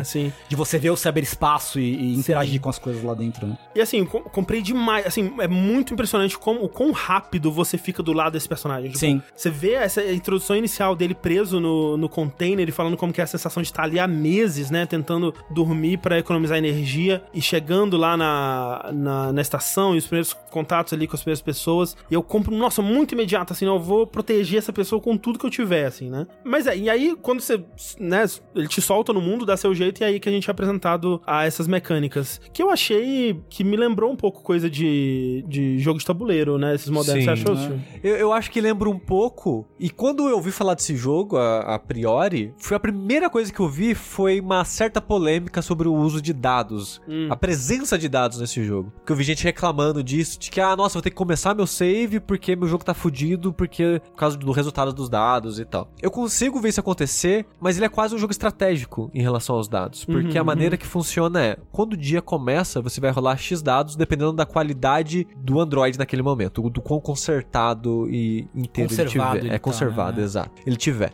Você começa com 4, no segundo dia já cai pra 3, e eventualmente você tem que se consertar pra ter o 5 que é o máximo. Então quando você acorda, o jogo já vai rolar os dados pra você. Então você sabe os dados que você tem. E você sabe, em parte, porque dependendo do que você fizer, você pode liberar mais interações, mas você sabe a priori as, as interações que você tem. E o jogo te fala: olha, tem interações que são é, seguras, tem que são perigosas e tem que são. É... É, são seguras, arriscadas e perigosas. Isso, exato. E dependendo do número e do sucesso, você pode se foder muito ou pouco. Uhum. Então você sabe o que tá em jogo quando você vai usar um dado. Então não é tipo. Não é diferente ah, disso que o Elysium, por exemplo. né? É, tipo, você não vai escolher a ação e rolar o dado. Não. Você vai escolher um dado que você já tem. Você jogou resultado na coisa já. Exato. O que muda, Muda isso é. mim, É. porque dependendo da qualidade do seu dado, quanto pior ele for, mais você vai depender da sorte naquela ação específica. Então você É. guarda esses dados pra coisas que não dependem tanto assim, né? É, ou que seja um safe. Se der É. algo ruim, pelo menos não me prejudicou. Porque tem coisa que vai te causar dano, tem coisa que vai fazer você perder dinheiro. E tem coisa que falhar, você só perdeu o tempo, né? Você só perdeu É. o dado. E, e o Tengo tá falando desse cyberespaço, né? É, né? Tem muita coisa que a gente. é, talvez eu nem devesse entrar nesse detalhe aqui, porque o nosso tempo é limitado, mas tem outros usos pro dado que, por exemplo, no, no ciberespaço aí, um dado 1, por exemplo, talvez é muito bom. É. Né? Então, é, é, tem outros usos que realmente você não, tá menos dependendo da sorte, eu sinto, do que até um próprio Disco Elysium, É, eu, e, e acho. também é você nunca ficar encalhado. Nunca, tipo, É. sobra dado na sua mão. Sempre dá pra você usar em alguma coisa. assim. É porque o que, o que define o seu progresso é você vai ter esses dados, você acordou, você tem uma quantidade X de dados. Quando você usou todos esses dados, acabou as suas ações. Na verdade, tem algumas, alguns lugares que você Não gasta. não dado. gasta dados. Você pode. Ah, no restaurante, você só você pega da carteira e põe no, no ícone lá pra você comprar uma comida, né? Ou, ou usar um item que você tem, ou usar um- uma, uma chave de criptografia que você tenha. Você não precisa de dados. Mas pra maioria das, das ações que você vai fazer, você precisa desses dados. Então, quando eles acabam, o que você pode fazer é dormir e Avançar começa de dia. novo. É. Uhum. Esse sistema, a princípio, eu joguei pouquíssimo do jogo, me pareceu muito interessante. É bem. Porque, que eu falei, pra mim é algo estratégico. E quando você precisa de uma coisa específica, vira algo dramático. Uhum. Então, tipo, na maior parte das vezes, você não vai depender do resultado. Você vai dar sorte, no caso, né? Você vai escolher no que vai poder dar certo e no que você quer fazer naquele dia, dado os seus objetivos com esse personagem, que no começo é bem aberto, né? Tipo, você tá aí, faz o que você quiser. Você quer dinheiro, Sim, você sim. quer ter- se consertar, você vai conhecer a cidade, né? Você se vira. Mas, eventualmente, eu consigo ver que você vai precisar de algo com urgência. Você vai precisar correr pra entregar algo. Aham. Eu especulando isso, tá, gente? Sim, sim. Uhum, uhum. E aí você vai ter que, putz, eu não tenho dado para isso que eu quero. Eu vou ter que arriscar um dado menor e Uhum. pode dar ruim. Mas aí vai ser caso a caso. E nesse momento, eu acho que o drama da sorte vir ali, talvez dê um gostinho interessante pro jogo, Uhum. por ele não ser tão recorrente. Eu, de novo, eu especulando. Talvez Sim, seja muito sorte, seja frustrante, eu não Ah, sei, ah. sabe? É, então, eu terminei o jogo e ele. Talvez assim, a- o que eu tenho de crítica a esse jogo é um pouco relacionado a esse equilíbrio de como que esse sistema com os dados funcionam, porque eu senti que, especialmente mais pra frente, assim, vira meio que um grinding, assim, de, de, de coisas que precisam de muito dado. Então, por exemplo, Hum. tem essa atividade que você precisa concluir e cada vez que você rola um dado nela, você aumenta dois palitinhos. Você precisa de, sei lá, 10 palitinhos pra completar essa atividade. Então você tem que rolar cinco dados que tem um resultado positivo, porque o resultado pode ser negativo, neutro ou positivo. No resultado neutro, você aumenta um palitinho, no resultado positivo você aumenta dois, no resultado negativo você não aumenta nada e perde energia ou qualquer que seja. É, por exemplo, tem. Só, só pra dar um exemplo disso que você tá falando, tem uma, uma das quests de eh, história paralela, né? É você ajudar uma moça a consertar a nave dela. Uhum. E aí você pode. Tem duas, dois tipos de jeitos que você pode ajudar. Um que usa a skill de mecânico e outro que usa alguma outra que eu não lembro agora qual é. É, e uma é mais difícil que a outra. Uma é claramente mais difícil que a outra, né? Só que se você ir, ir na opção de ajudar, que é menos arriscada, se der um Negativo. negativo Uhum. você vai quebrar a, a, a nave dela. Você meio que piora a situação. Então você meio que tem, tipo, ok, eu tenho. Eu vou no arriscado, que é um pouco mais difícil, mas vai dar um resultado melhor, mas eu vou no mais seguro, que se ainda assim der resultado ruim, eu vou prejudicar e eu posso perder essa quest. Tipos de jeitos diferentes de você. Skills diferentes que você usa em det- determinada quest fazem a quest ter finais diferentes. Porque tem uma, a do velhinho no começo. Uhum. O que aconteceu na sua? O velhinho te, te expulsou? Me expulsou. Porque também, é. Ele manda. Ele, você tá trabalhando trabalhando numa nave com ele desmontando, porque essa estação é muito de desmontar nave e de montar a nave também, né? Uhum. Ele tá- você tá trabalhando com ele numa desmontar uma nave e ele fala: não, não, não pesquisa sobre essa nave. A gente não, não, não quer saber como que essa nave veio parar aqui, quem que tava nela, isso não interessa pra gente. E na verdade vai só trazer problema pra gente se a gente começar a se meter nessas coisas. Vamos só desmontar e pegar o dinheiro. E aí você pode escolher só desmontar ou pegar o dinheiro ou ir investigar. O que aconteceu com essa nave? Por que, que ela foi destruída dessa forma? Quem que tava nessa nave, né? Isso foi um acidente? O que aconteceu? E aí eu fui, né, né investigar o que aconteceu. E aí ele fica puto com você e ele não quer mais saber de você ali. Ele não, não tem mais nada com ele. Não sei se teria mais quests com ele depois Sobre disso. isso, você sabe se o jogo tem múltiplos finais, dependendo do que você fizer? Tem. E na verdade eu peguei. os créditos rolaram pra mim três vezes ao longo do, Caralho, da Do- experiência. da mesma partida? É, da mesma partida. Porque, tipo, os créditos, você- você escolhe, toma uma decisão ali, que é no final de, um, de algumas das quests mais importantes. E aí é uma decisão muito grande, assim, que se você quiser, você pode encerrar ali. Só que aí eu não, vou continuar pra fazer as outras quests ainda.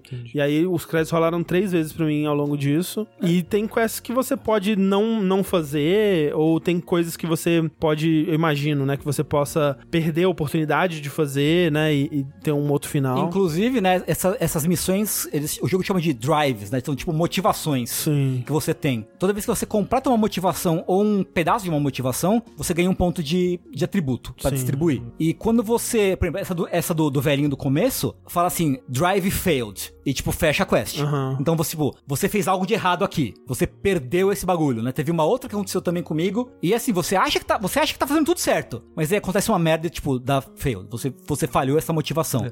Mas você não falhou, você só foi pra outro rumo. É verdade. É, é verdade. Porque eu- eu- o que eu torço é, eu espero que esse jogo seja igual o Disquelize no sentido de não tem um, um resultado ruim, só tem É. um destino É, diferente é, pra é meio suas, que isso. pras Te- suas teve uma coisas. Quest que não é essa do velho, é outra, que eu tava ro- rolando, deu que falhou a motivação, aí eu tive que, tipo, ah, na casa do cara que eu tava ajudando, falar, ah, o cara deu uma volta e vai voltar em X ciclos. Beleza. Aí eu fui lá, e aí abre um outro, acho que dependendo das respostas que eu dei pra ele, abriu um ciclo novo, um- uma, uma motivação nova, e aí beleza, continua. Mas eu não sei se de repente se eu tivesse feito algo diferente antes, no passo anterior, tivesse continuado de outro jeito. É, É, então, possível. eu vi gente falando, nossa, mas deve dar, né? Deve mexer com ansiedade, né? Essa coisa do, não deu, do é. tempo e o recurso, e eu não vou conseguir fazer, e tem coisa acontecendo, e não vai dar tempo, ai meu Deus do céu. E na verdade, assim, é, minhas críticas ao jogo são essas, assim. Eu acho que o, esse sistema de completar coisa, ele vira um grind depois de um certo tempo, de você ter muita coisa pra fazer que demora muito pra fazer, então você tem que ficar jogando dado lá, tipo, jogando 10 dados, 15 dados. Ai meu Deus do céu, não aguento mais. E voltando e fazendo, e virando dia lá, e é, mais dado, mais dado, mais dado, até dá. Até só encher, né, a bolinha lá que você precisa encher pra ativar a próxima cena de história, digamos. E a outra coisa é que eu realmente acho que ele podia ser até um pouco mais Eu concordo. é, severo, assim, em relação a, a recurso, a, a tempo. Porque depois de um certo tempo, assim, bem, bem no começo, na verdade, eu já tava com bastante dinheiro. Eu não, a- o lance de, né, de comprar a, o, o- o remédio, remédio, que vai te deixar vivo nunca foi um problema. Tive algum, no começo, assim, eu tive algumas coisas que eu achei que eu tinha perdido a oportunidade, mas depois fui ver que, tipo, tem uma, essa quest do,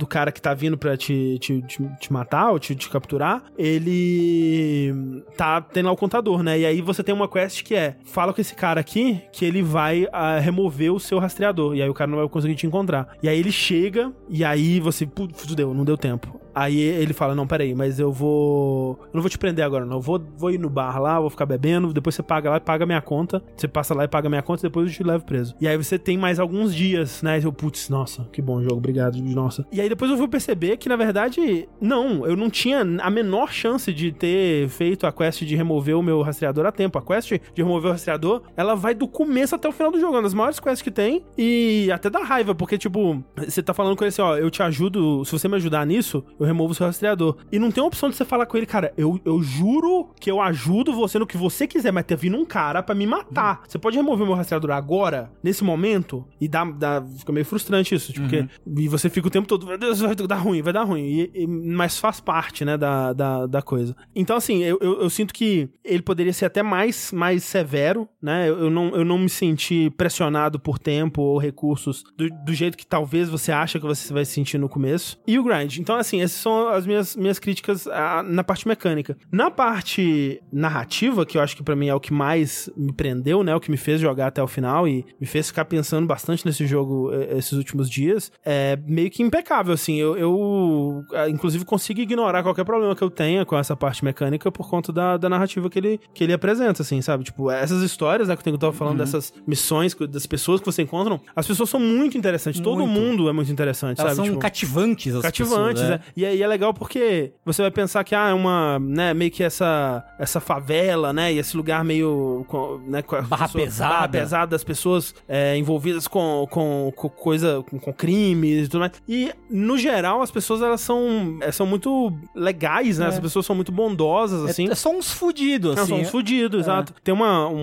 um, um dos personagens que ele é um, um pai solteiro que tem uma filha e ele Uhum. precisa trabalhar num- num- na construção de uma nave pra deixar de ser um PJ dessa empresa pra ser contratado de verdade, pra ele poder participar de um sorteio de uma vaga nessa nave que ele tá construindo pra tentar tirar a filha dele desse mundo que eles estão vivendo, que é um inferno, que ele não, não consegue cuidar dela e, e tudo mais. E aí tem missões de você ser babá dessa criança, sabe?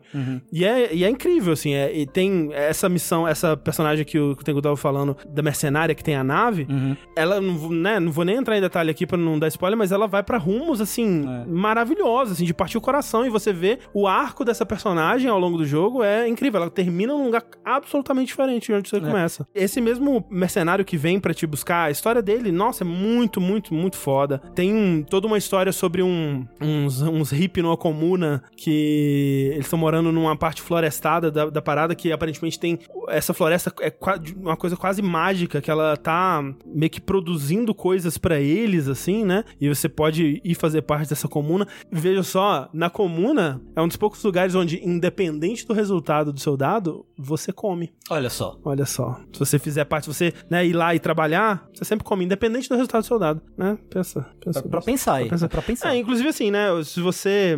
Se você não quer é, um jogo lacrador, né? é, esse é um, é um jogo extremamente esquerdola, extremamente É, é esquer- bem esquerdola. é, anticapitalista, né? Assim, é, de jeito que eu até ficava. Ok, podia ter sido um pouco mais sutil nisso. daí, né? Às vezes ele é muito na sua cara, assim, de falar, tipo, não, o governo não controla as pessoas, as pessoas é que deveriam controlar os governos e tudo mais, assim. Mas, né, talvez não também. Talvez ser na cara é, é necessário. Às vezes precisa. Às vezes Ah, ó, precisa. e ainda assim, É. às vezes não é o suficiente. Tem algumas quests de você se tornar mais familiar com a área onde você tá, né? Sim. Então, na área inicial tem um bar. Você vai lá, trabalha de. de é, é, trabalha de. Bartender. Bartender. Aí Ah. depois você vai ajudar a dona do bar a montar uma cozinha. Não, e é, é tudo isso, né? Tipo, é, você vai liberando novas áreas dessa estação, né? E é tudo tipo, se familiarize com esse lugar, faça as pessoas desse lugar em te conhecerem, confiarem em você, né? Então você, ah, ok, eu vou começar a jogar nesse jogo de rua aqui, de jogo de aposta de rua.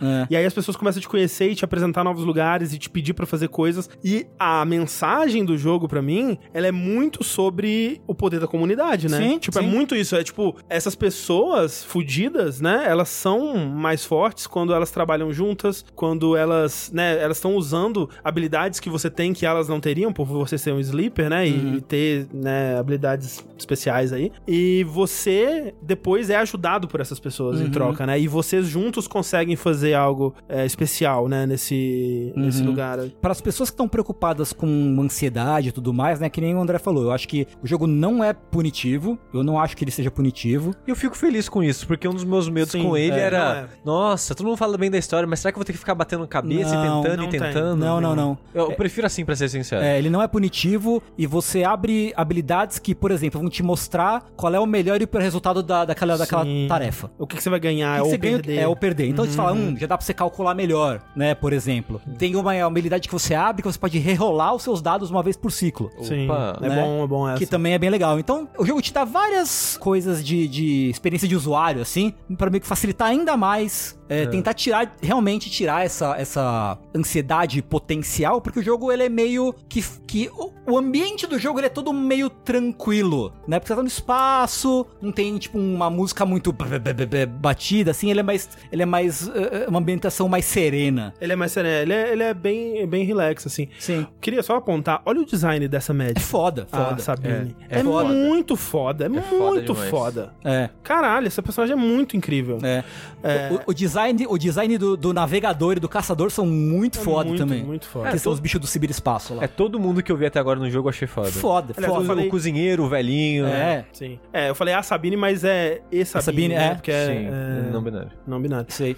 Detalhe sobre o Garden Story, todos os personagens são não binários. É verdade. Ah, é? é verdade. É, eu tava pensando, enquanto eu jogava, eu tava pensando, ah, vai ser difícil traduzir esse jogo se alguém for traduzir, porque tem muito personagem não binário nele. Uhum, É, e assim, é, né, tem muitas é, analogias bem óbvias que dá pra fazer sobre o que ele tá contando em, em termos do, do personagem com experiência LGBTQ, especialmente trans, né? Uhum. Essa coisa da, da estranheza do, do corpo que, onde você tá. Tem muita coisa política no jogo. Sim. É um jogo que eu acho que ele é, ele é muito. Ele, ele tem momentos muito tristes. O começo dele é. é- Eu fiquei, sabe, impactado assim com a situação do, do, do personagem. Mas ele usa esses momentos tristes como trampolins, assim, pra você, tipo, caralho, olha, você tá no fundo do poço. Você tá na merda. Agora você vai construir uma parada a partir disso daí. Vai ser foda, sabe? Uhum. E no, no geral, ele é um jogo muito esperançoso. assim, Sim. muito esperançoso. É, é- ele ainda mais em comparação com o Disco Elysium. Porque o Disco Elysium ele é muito cínico, né? Ele, é- ele é- tem essa coisa de ironia, de cinismo e tal. É, o Disco Elysium, ele tem uma, uma esperança, mas ela tá em muitas camadas Sim, de cinismo, muitas, assim. Sim, e sim, esse sim. jogo não, ele é muito mais claramente esperançoso, ele tem um- uma visão de mundo que é, é muito, muito massa, assim. É, sim. Putz, eu, amei o jogo, amei. Assim, eu tenho esses problemas é, técnicos com ele, mas tá entre os meus favoritos do ano. Vamos dar essa nota aí. E caralho, agora Não, é não é, não é nota. isso que fala, André. Desculpa, é o quê? Vamos para a nota naval. Vamos para a nota naval. Nota naval. É, nota naval. Então, deixa eu dar minha nota naval Quer, aqui. quer começar com o sushi? Ah. Eu, eu prefiro me abster por, É, né, por enquanto, eu, eu- eu joguei pouco. pouquíssimo, Tá bom. pouquíssimo Tá. dele. Eu quero muito jogar mais, É. mas não Tá deu bom. tempo. Tengu, eu acho que eu vou colocar a minha nota. Tá. Se não for 10, André. É, então, é 10 B ou C. Acho que eu vou. hum, Vou um 10 C, assim. É, Vou um 10 C. tá bom. Não pode Que é- mudar, hein? Porque realmente, mecanicamente, ele me incomoda em algumas decisões, assim. Eu Tá. entendo. eu- E eu, até entendo por, por querer fazer um jogo talvez mais acessível, não deixar ele tão é, exigente, né? Mas talvez hum, uma opção de dificuldade, não sei, sabe? Tá. E ok. também não tá em português. Não, mentira, isso não tem nada a ver. É, mas assim, se alguém. Sei que tinha gente no chat perguntando e tal, mas ele não tem. Não tem, isso é muito português. triste, muito triste, porque ele é um jogo bem independente de leitura, e, né, ele tem aquele, aquele texto bem florido, né, e Ah, tal, então sim. é complicado. Tá, eu vou botar onde? Ah, eu vou, acho que eu, talvez eu seja mais comedido, então eu vou ali no B9. B9, É, o Brainstorm 9. isso. Ah, B9. Ousado. Né, eu vou ficar ali menos interessante que o André, mas acho que mais bom. Talvez porque eu não tenha terminado ainda. Talvez, Né? talvez. Mas no, no É. momento, a minha, minha posição acho que é essa, assim. É, as coisas mecânicas que me, que incomodaram foram mais na parte final mesmo, então Uhum. talvez É. te incomodem eventualmente também. Sim, sim. Mas assim, de novo, é, é aquilo, é, consigo relevar muito tranquilamente. Tipo, todo, todo momento que eu me incomodava com alguma coisa, em seguida eu tinha uma recompensa narrativa que me deixava no chão, assim, sabe? Uhum. O final, né, que eu peguei, eu queria, né, eventualmente se, se vocês terminarem, eu queria até fazer talvez um bloquinho de spoilers aqui no Vértice um dia, Aham. que é... Eu, eu tava querendo, eu tava tipo, o jogo não vai me deixar fazer isso, ah, não vai me deixar, né, tá tudo bem. Se ele, não- ele não vai me deixar, mas tá tudo bem. E aí na hora ele me deixou fazer, e aí quando eu fiz, arrancou um pedaço do meu coração, doeu, assim, sabe? Tipo, ai meu Deus, é o certo a se fazer, mas nossa, ai que dor. E eu fiquei mal, assim, terminei o jogo mal, sabe? Triste. Mas de um jeito que me satisfez. Né? Top. Então, Então fez certo. fiz certo. Eu acho que foi, foi o melhor final possível pra todos os envolvidos. Quanto tempo, quanto tempo você terminou? Você terminou pra terminar o jogo? Ele é, é verdade, né? Ele... Deu umas 6, 8 horas, eu acho. É, então, eu, como eu leio um pouco devagar, foi umas 10, 11. Sei. É. Ok. Mas, eu ouço que é nessa faixa. Ah, ok, ok. Animado pra, pra expansão, atualização? Eu não vi, vai ter o quê? É, vai sair agora dia 20 e pouco, 29, 28. Vai ser três capítulos novos sobre uma outra personagem que eu acho que está fora da estação espacial. Tá, É, ok. eles lançaram um roadmap de atualizações, que vai ter uma que vai ser agora, vai ter mais uma, acho que são três etapas, eu acho, uma coisa assim. Essa expansão é Citizen Awake, isso. Isso. Não, eu tô, tô interessado, gostaria. É, demais. mas é meio que um, um novo arco narrativo em três capítulos, se eu não me engano, que eu não sei o que isso quer dizer pra esse jogo, que você vai acompanhar essa personagem que está no sistema solar, mas não na estação, pelo que entendi. Hum, entendi, entendi. Não sei se isso faz sentido pra você que jogou o jogo todo. É, mas- não, é. ah, Dá, dá pra contar uma história, sim, sim. Eu tô, tô curioso. É, então, Citizen Sleep é bom demais. Se você tem Game Pass, consegue ler um em inglês aí, recomendo. É, tem no PC também, não tá caro. Sim. No Switch, falaram que tem no Switch, mas não sei quanto tá no Switch. É, também não sei. Né? Pra fechar então, gente, vamos pros finalmente. Ui. Esse podcast. André, eu queria trazer meu finalmente aqui. Joga o seu finalmente da minha cara, Sushi. É, eu, eu jurava que esse vértice ia ter tipo 30 minutos e eu ia poder falar mais dos meus finalmente, mas é um jogo que eu espero, André, que você jogue e eu a gente não, porra, eu quero muito. É o jogo que eu mais quero jogar no. E a gente traga ele pra falar num bloco principal de um futuro vértice, que é um jogo que eu tô feliz e triste. Porque o jogo que eu quero falar brevemente aqui é o Last Call B- BBS. Uhum. Last Call BBS. É, BBS que eu não sabia o que era e descobri que é. Bulletin Board System. Exatamente. Não, que é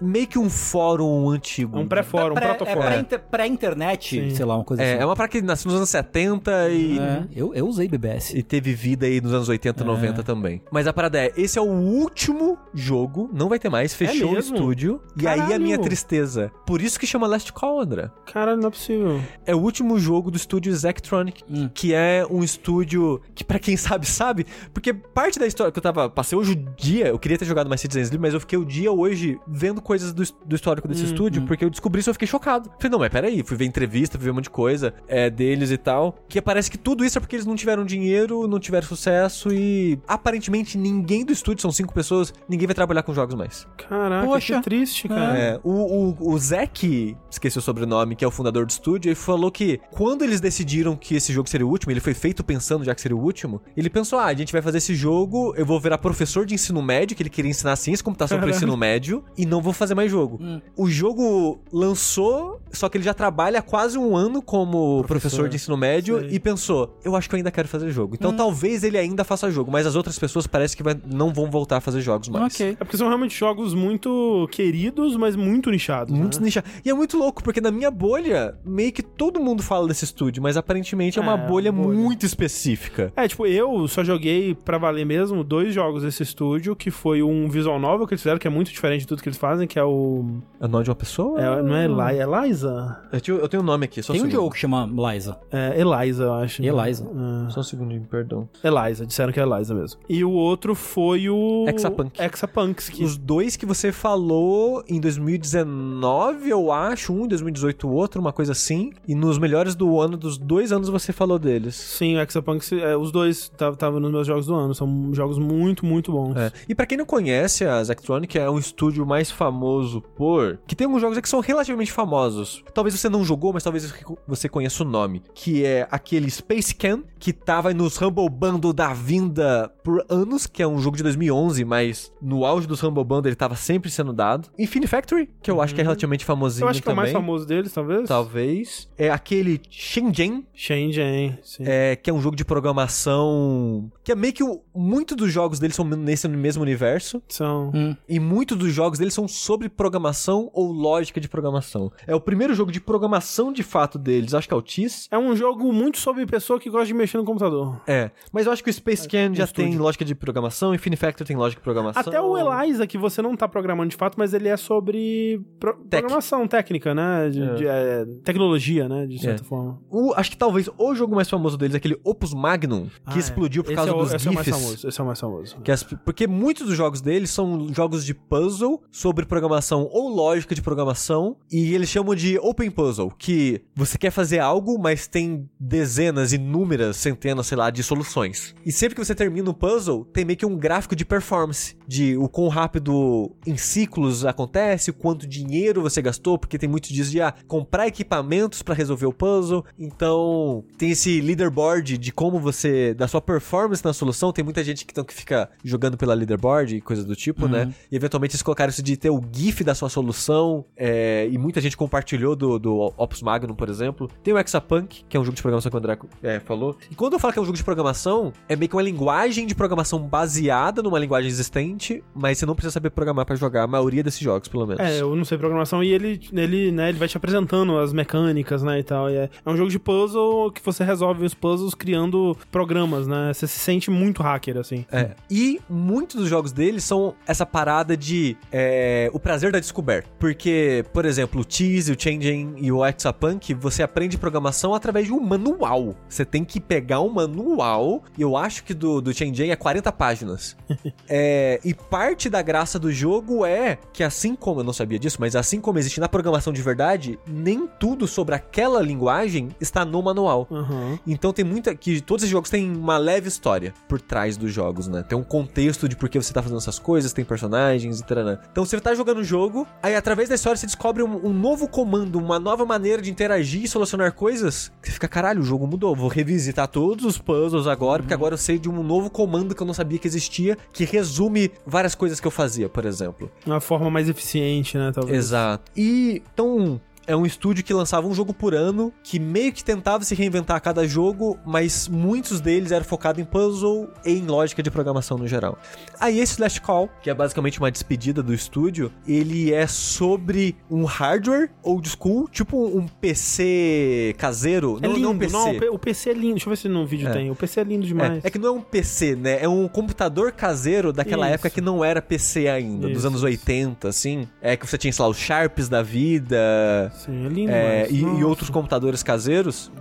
É, um Amiga até de certa forma, É. que tinha muito isso da a comunidade tem esse aparelho e os, e os próprios usuários começam a desenvolver coisas para aquela tecnologia, começa a compartilhar entre si, esse tipo de coisa. E esse BBS, né, esse bullet board que você tem acesso nessa máquina, é de um cara que fez meio que um compilado de alguns softwares que ele gostava, e muitos deles pirata. Então o jogo, resumindo, ele é um compilado de minigames. Hum. Ele vai ter oito jogos de puzzle, são todos os minigames são jogos de puzzle, de estilos de puzzles diferentes. Por exemplo, instalado só tem um, um solitaire. Que todo, assim, não todo, mas muitos jogos desse estúdio tem esse, al- alguma, um jogo de paciência pra você jogar aqui, É. que é um jogo de paciência mais hardcore, que você é... Né, são mais táticos no é, geral. não- Você não é, não é só ficar uma- colocando a, a carta, né? Tem, né, tipo, se a carta É. passou, ela não volta mais, né? Esse tipo É. de coisa, assim. Então, tipo, eles tentam esse paciência temático. Depois tem meio que um free cell, que é o que tem no Jam, eu acho. Hum. Aí tem. Tá, mas eu me, tô, tô me atropelando aqui. Porque é importante dizer que tem essa paciência instalado, porque você tem paciência e uma maneira de acessar a internet. Que não é um botão internet. Não, é um- você tem é aquele botão de conectar com o servidor, com o. o- o- tipo, ah, vou ligar pro UOL. Aí você tem uma- a paradinha do UOL O que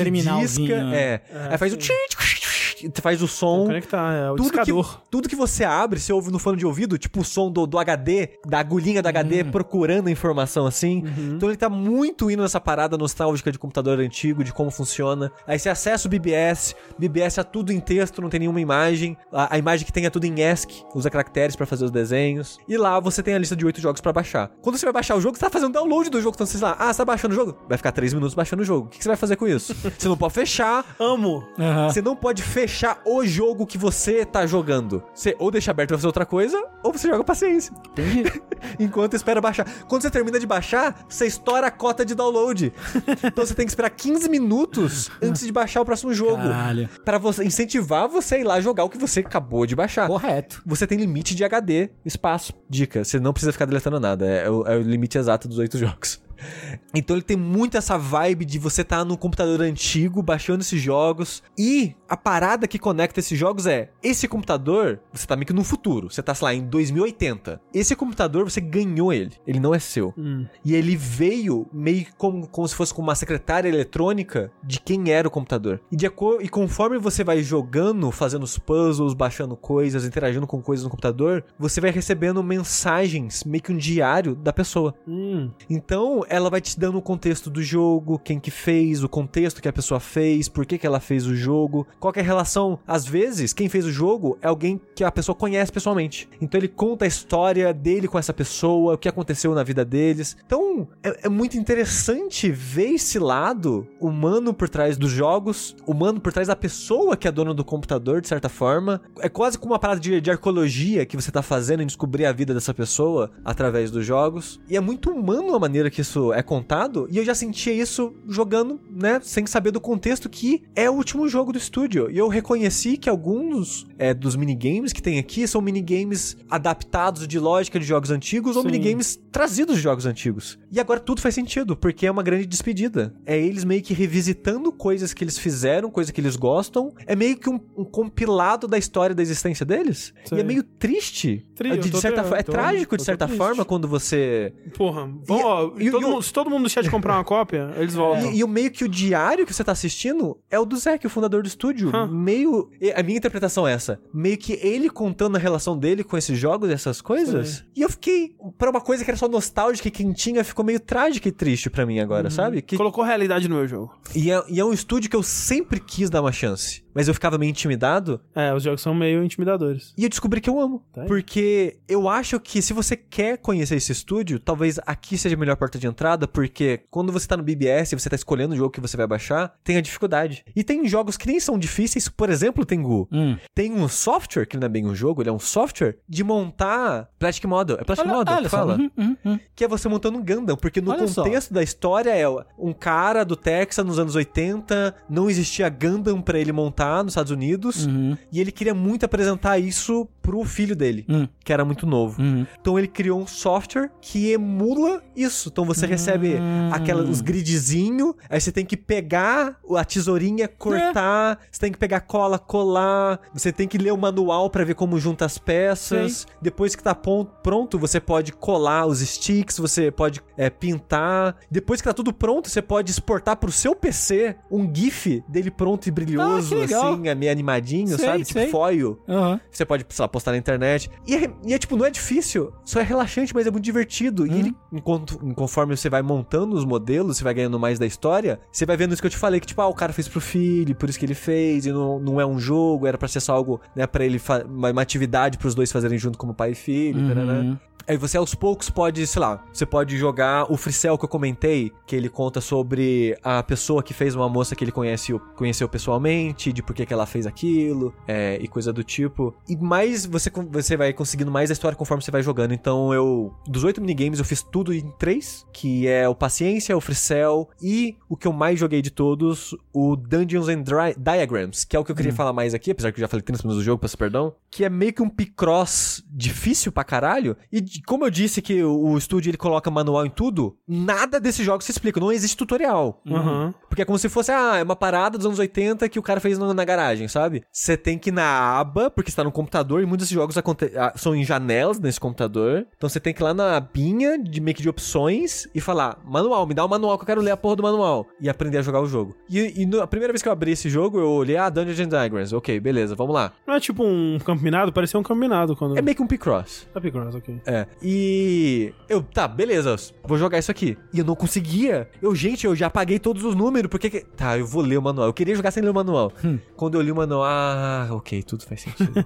porque ele é um gridzinho de 8x8 com números na parte de cima e números no canto esquerdo. Tipo um Picross. Só que as regras são, você está fazendo uma dungeon, tipo uma dungeon de RPG. Hum. É top-down. Nessa, nesses gridzinhos, nessas células desse grid. E os números querem dizer, nessa coluna ou nessa linha, quantas células são parede, que é o que, eu- no, no caso, é você preenche dessas células. Só que as regras são, como você tá fazendo uma dungeon, nessa célula, quando você começa, é só chão vazio, com baú e monstro. A regra é, em torno do baú, em volta do baú, sempre tem um grid vazio de 3x3. Hum. Então o baú está num grid vazio 3x3, em qualquer um desses nove grids. Os monstros sempre estão num caminho sem fim, então eles são, se- sempre vão estar num lugar fechado. E os corredores não pode ter um espaço 4x4 vazio, tem que ser sempre um corredor. Hum. Sempre sempre uma célula sozinho. Se tem algum lugar que tem quatro células encostando, vazias, tá errado. Então é isso que você tem que fazer: transformar tudo no corredor sem espaços vazios adjacentes, a não ser que seja o baú, que tem que ter um grid 9x9 vazio. E pra mim, que gosta de Picross e puzzle de lógica, delícia. Ó, eu fiz tudo do, do Paciência, que é vencer 10 vezes. Eu fiz tudo do Freecell, que é vencer em todas as dificuldades. E fiz todos os puzzles do puzzles. É, do. É, Puzzles and Diagrams. Eu joguei 19 horas desse jogo. Uau.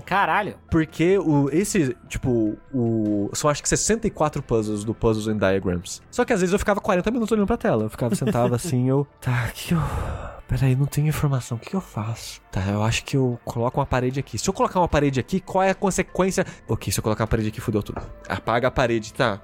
Onde que eu coloco a parede então se eu não posso? Então é muito um puzzle de lógica de você ir eliminando possibilidades até achar a correta. Achei maravilhoso. É um dos mais fáceis que tem no pacote todo. E fora isso, tem muito puzzle de, de lógica, de, de programação. Tem uns puzzles que é uma parada meio Giger, assim, de estética, de você tentar montar uma máquina que vai te transformar numa pessoa imortal e você viajou para um outro plano para fazer isso. E a matemática toda de carnes e músculos e células que você tá programando para criar uma célula imortal, assim. Tematicamente é maravilhoso, difícil pra caralho de resolver os puzzles. Eu não vejo a hora de tentar fazer tudo nos outros. Ah, tem um que é um puzzle de, de reflexo, tipo um Bubble Bobble Sei.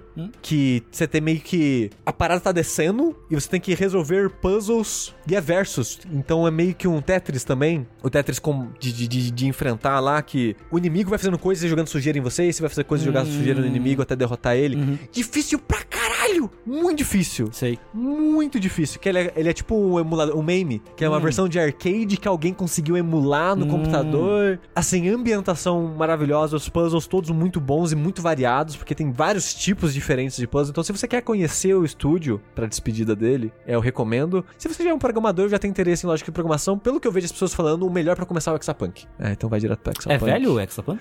2019, eu acho. 19, é, 19, né? Sei. É. é muito bom o Exopunks. E, é, e, e, né, eu espero muito que eu, eu, eu sinto que talvez os puzzles talvez afastem o André. Mas a, a temática, eu sei que o André já vai amar. Então eu não, não vejo a hora do André jogar e poder Eu falar quero. um pouco também. também. Quero. Tengu, seus finalmente. Eu quero comentar muito rapidamente sobre o Mario Strikers Battle Bola Royale. Barabola. Battle Bola 1. É, eu nunca tinha jogado nenhum Mario Strikers na minha vida, tá? Primeira coisa, muito texto. É. O tutorial é gigantesco. Porque tem o passe. Isto é uma bola. É, tipo, tem o passe. Aí tem o passe longo. Aí tem o passe não sei o que. Aí tem cruzar a bola, não sei o que. Eu achei que ele ia ser mais arcadeão, foda-se, assim. Sei. Então, assim, muito texto. Segunda coisa, a IA é péssima. Eu tenho. Eu odeio a IA desse jogo. Eu não, eu não consigo ser um futebolista profissional quando os meus jogadores não, não colaboram comigo, É, entendeu? realmente, né? Ah. Mas o- se, os seus, se os seus não colaboram com você, o inimigo talvez não colabore com ele mesmo, Talvez. né? Eu espero que não. Talvez seja É. esse o, o- o truque. Online é uma bosta, porque não funciona, né? Online, online Nintendo é um, né, um casamento às cegas. Não, não, não desvendaram essa não desvendaram essa, essa, essa- esse mistério ainda. Eu, é um jogo que eu não tenho vontade de jogar, continuar jogando. Por isso, assim, sabe? É, mu- é muito.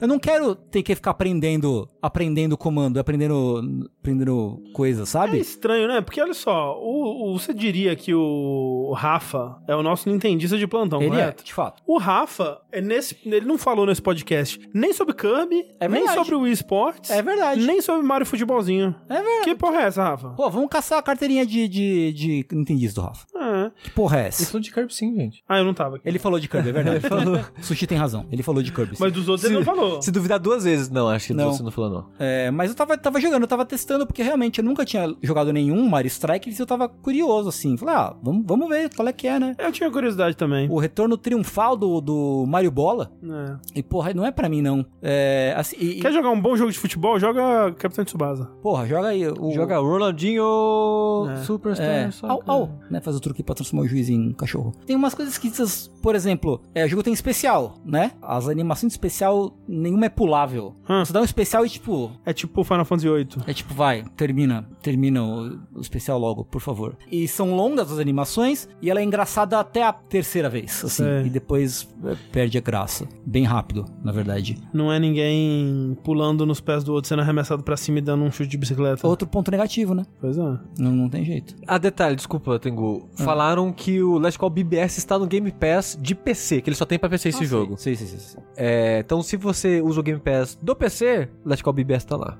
Tá lá, top. O que mais? Ah, deixa eu pensar. E eu acho que é isso. a- a- não tem assim um. Não tem jogo de futebol, campanha, né? É, blá, O Capitão Tsubasa tem duas campanhas. né? Em que o médico, o médico incentiva o jovem a tomar, Tomar tomar drogas drogas. ilícitas. Aham. Mas Como assim, assim vai passar sua dor? Você vai conseguir jogar e, e conquistar o seu sonho. Isso. Ah, você vai desbloqueando coisas, equipamentos e skins que não são só estéticos, eles alteram os seus atributos de boneco. E eu não queria ter que pensar nisso também, sabe? Não quero pensar, pensar no loadout do meu Luigi.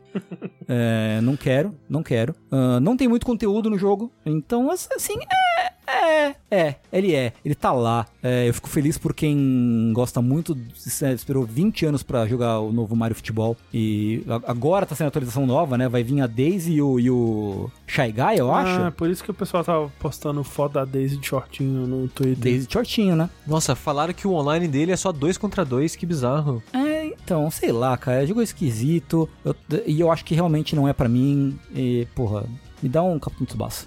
É Dá- isso. me dá um Mega Man Soccer. me dá, me dá Mega Man Soccer. São as minhas considerações são. Tá aí. É, gente, eu vou pular o meu finalmente. Que isso? Porque eu ia falar rapidinho do, do, do comecinho que eu joguei do Stray. Eu ia focar mais em, é, em. em coisas de animação que eu notei assim. Mas a semana que vem tem bastante Stray. Então, semana que vem a gente fala mais. É porque eu, eu, eu vi muitas pessoas vai falar do jogo do gatinho, vai falar. E não deu porque a gente não recebeu ele com antecedência. E, né, nosso plano era gravar esse vértice segunda. Então a gente já planejou os jogos que a gente ia gravar no vértice, né? Mas assim, tá bem legal o jogo. O gatinho é fofinho, tem botão de miar, Pô, foda. né? Foda. E eu, eu tava assim, só. Uma coisa que eu, que, eu, que eu observei que é muito espertinho no jogo é que ele não te deixa pular livremente, né? Você tem que enxergar uma beiradinha e aí o botão de pular aparece. O que é algo que gato faz. O gato, ele não sai, ele não sai por aí pulando que nem o Mario, né? Não faz bunny hop, Não, né? ele, ele enxerga um lugar pra qual ele quer pular e calcula, faz a parábola, traça a parábola mental e aí ele pula. E às vezes erra. E às vezes erra. Nu- nu- Nunca errei no, no jogo, mas é, talvez em algum momento. E tem coisa, por exemplo, coisa que gato faz. O que, que gato faz? Ele vê um objeto na beirada, Derruba. você empurra. E tem botão pra empurrar o objeto na beirada. Importante. É importante. Importante. É, então, assim, tá legal por enquanto. É, espero conseguir jogar ele até segunda-feira. É, a gente fala sobre ele então no próximo Vértice. Mas, gente, é isto. Esse foi mais um episódio do Vértice. É, muito obrigado a todo mundo que assistiu aqui, tá assistindo a versão editada, que mandou seus feedbacks sobre o novo formato, que mandou suas perguntas lá no arroba jogabilidade no Telegram. E enquanto eu não descubro o botão de lamber o cu do gato, quer dizer, isso não, isso não saiu bem. Eu sou o André Campos. Eu diria que saiu perfeito. Melhor. E eu sou do cu do gato. E eu lambo. É isso, gente. Até mais. Tchau, tchau. Ah.